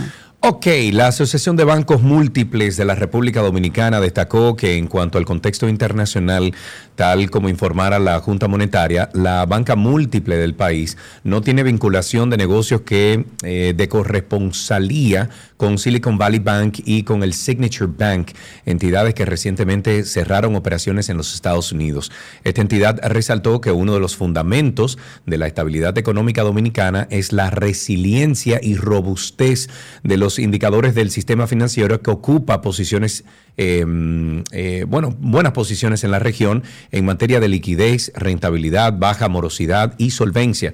En ese sentido, la, la, ABA informó que la solvencia patrimonial de los bancos múltiples se ubicó en 15.3% a diciembre del 2022, muy por encima del 10% de requerimiento regulatorio, mientras la morosidad de la cartera, medida a través del índice de morosidad, se situó en 1.0% y el índice de cobertura en 420, eh, 427.8 a enero del presente año. Qué bueno.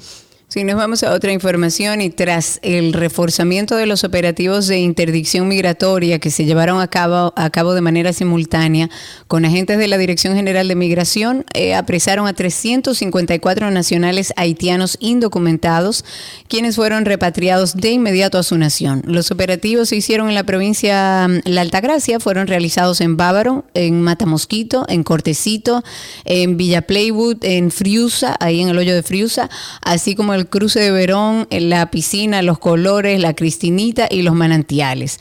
Entre los detenidos figuran 340 y 345 hombres y 9 mujeres. Además se ocuparon dos motocicletas sin ningún tipo de documentos, quienes al ser requisados no aportaban ninguna documentación de identidad para poder transitar en el país, los cuales fueron trasladados al centro de acogida y detención de Jaina para los fines correspondientes. Los operativos se efectúan a través de una labor conjunta entre los agentes de, de la Dirección General de Migración y con el apoyo de la Armada de la República Dominicana, de la Fuerza Aérea y de la Policía Nacional, todo esto coordinado por el encargado de interdicción migratoria a nivel nacional, el coronel de los Santos Quesada Emiliano. La Corporación de Acueducto y Alcantarillado de Santiago, Corazán, puso en marcha un plan de contingencia para enfrentar los efectos de la sequía que ha provocado un déficit para la institución que ronda los 27 millones de galones diarios, lo que representa un 18% de pérdida de producción. El director de Corazán afirmó que se le dará un seguimiento al programa de distribución de agua potable, acción que será completada con el aumento de la flotilla de camiones cisterna para hacer frente a la escasez de, del agua. Al mismo tiempo, señaló que se ampliarán los puntos de abastecimiento de camiones cisternas y que eh, se intensificarán los trabajos de corrección de averías para minimizar las pérdidas del recurso. Burgos advirtió que cerrarán los lavaderos de vehículos improvisados y en cuanto a los lavaderos formales, un equipo de la institución estará educándoles para evitar el desperdicio de agua. Ojalá, ojalá, es que yo creo que sí, que hace falta mucha educación. La Unión Arrocera Dominicana aclaró en el día de hoy que no pretende desmeritar ni dejar de reconocer la importancia que representa para el desarrollo económico y comercial de los países centroamericanos que son signatarios del Tratado de Libre Comercio firmado con los Estados Unidos. El vicepresidente ejecutivo y vocero de esta entidad dijo que el sector arrocero nacional lo que aboga es por una solución a la amenaza que representa para la producción local las importaciones masivas libres de aranceles desde el territorio estadounidense a partir de enero del 2025, según lo que establece este acuerdo y que fue firmado por nuestro país. El dirigente empresarial afirmó que es necesario el blindaje definitivo de la producción nacional de arroz y que eso se puede lograr a través de un entendimiento político al más alto nivel, al margen del tratado, para preservar su producción, la paz social y económica de los campos dominicanos y la soberanía alimentaria de la nación. Y con esto finalizamos estas noticias actualizadas aquí en 12 y 2.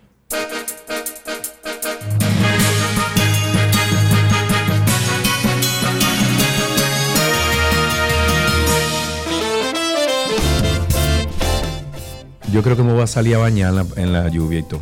Ay, sí, me Sí, dijeron que también sí. por allá, por Arroyondo, está lloviendo. O sea, que lo que haya prendido por ahí, que se apague, que se nutra nuestra tierra, que hace rato que no llovía. Vamos a recibirla con alga- algarabía. Y recuerden que mañana estamos aquí, mañana es viernes, un programita como esperemos más tranquilo para acompañarlos a abrir su fin de semana. Recuerden que estamos en redes como 12 y 2, como Karina Larrauri y Sergio Carlo. Adiós, señores, pórtense bien, adiós y disfrutemos esta lluvia.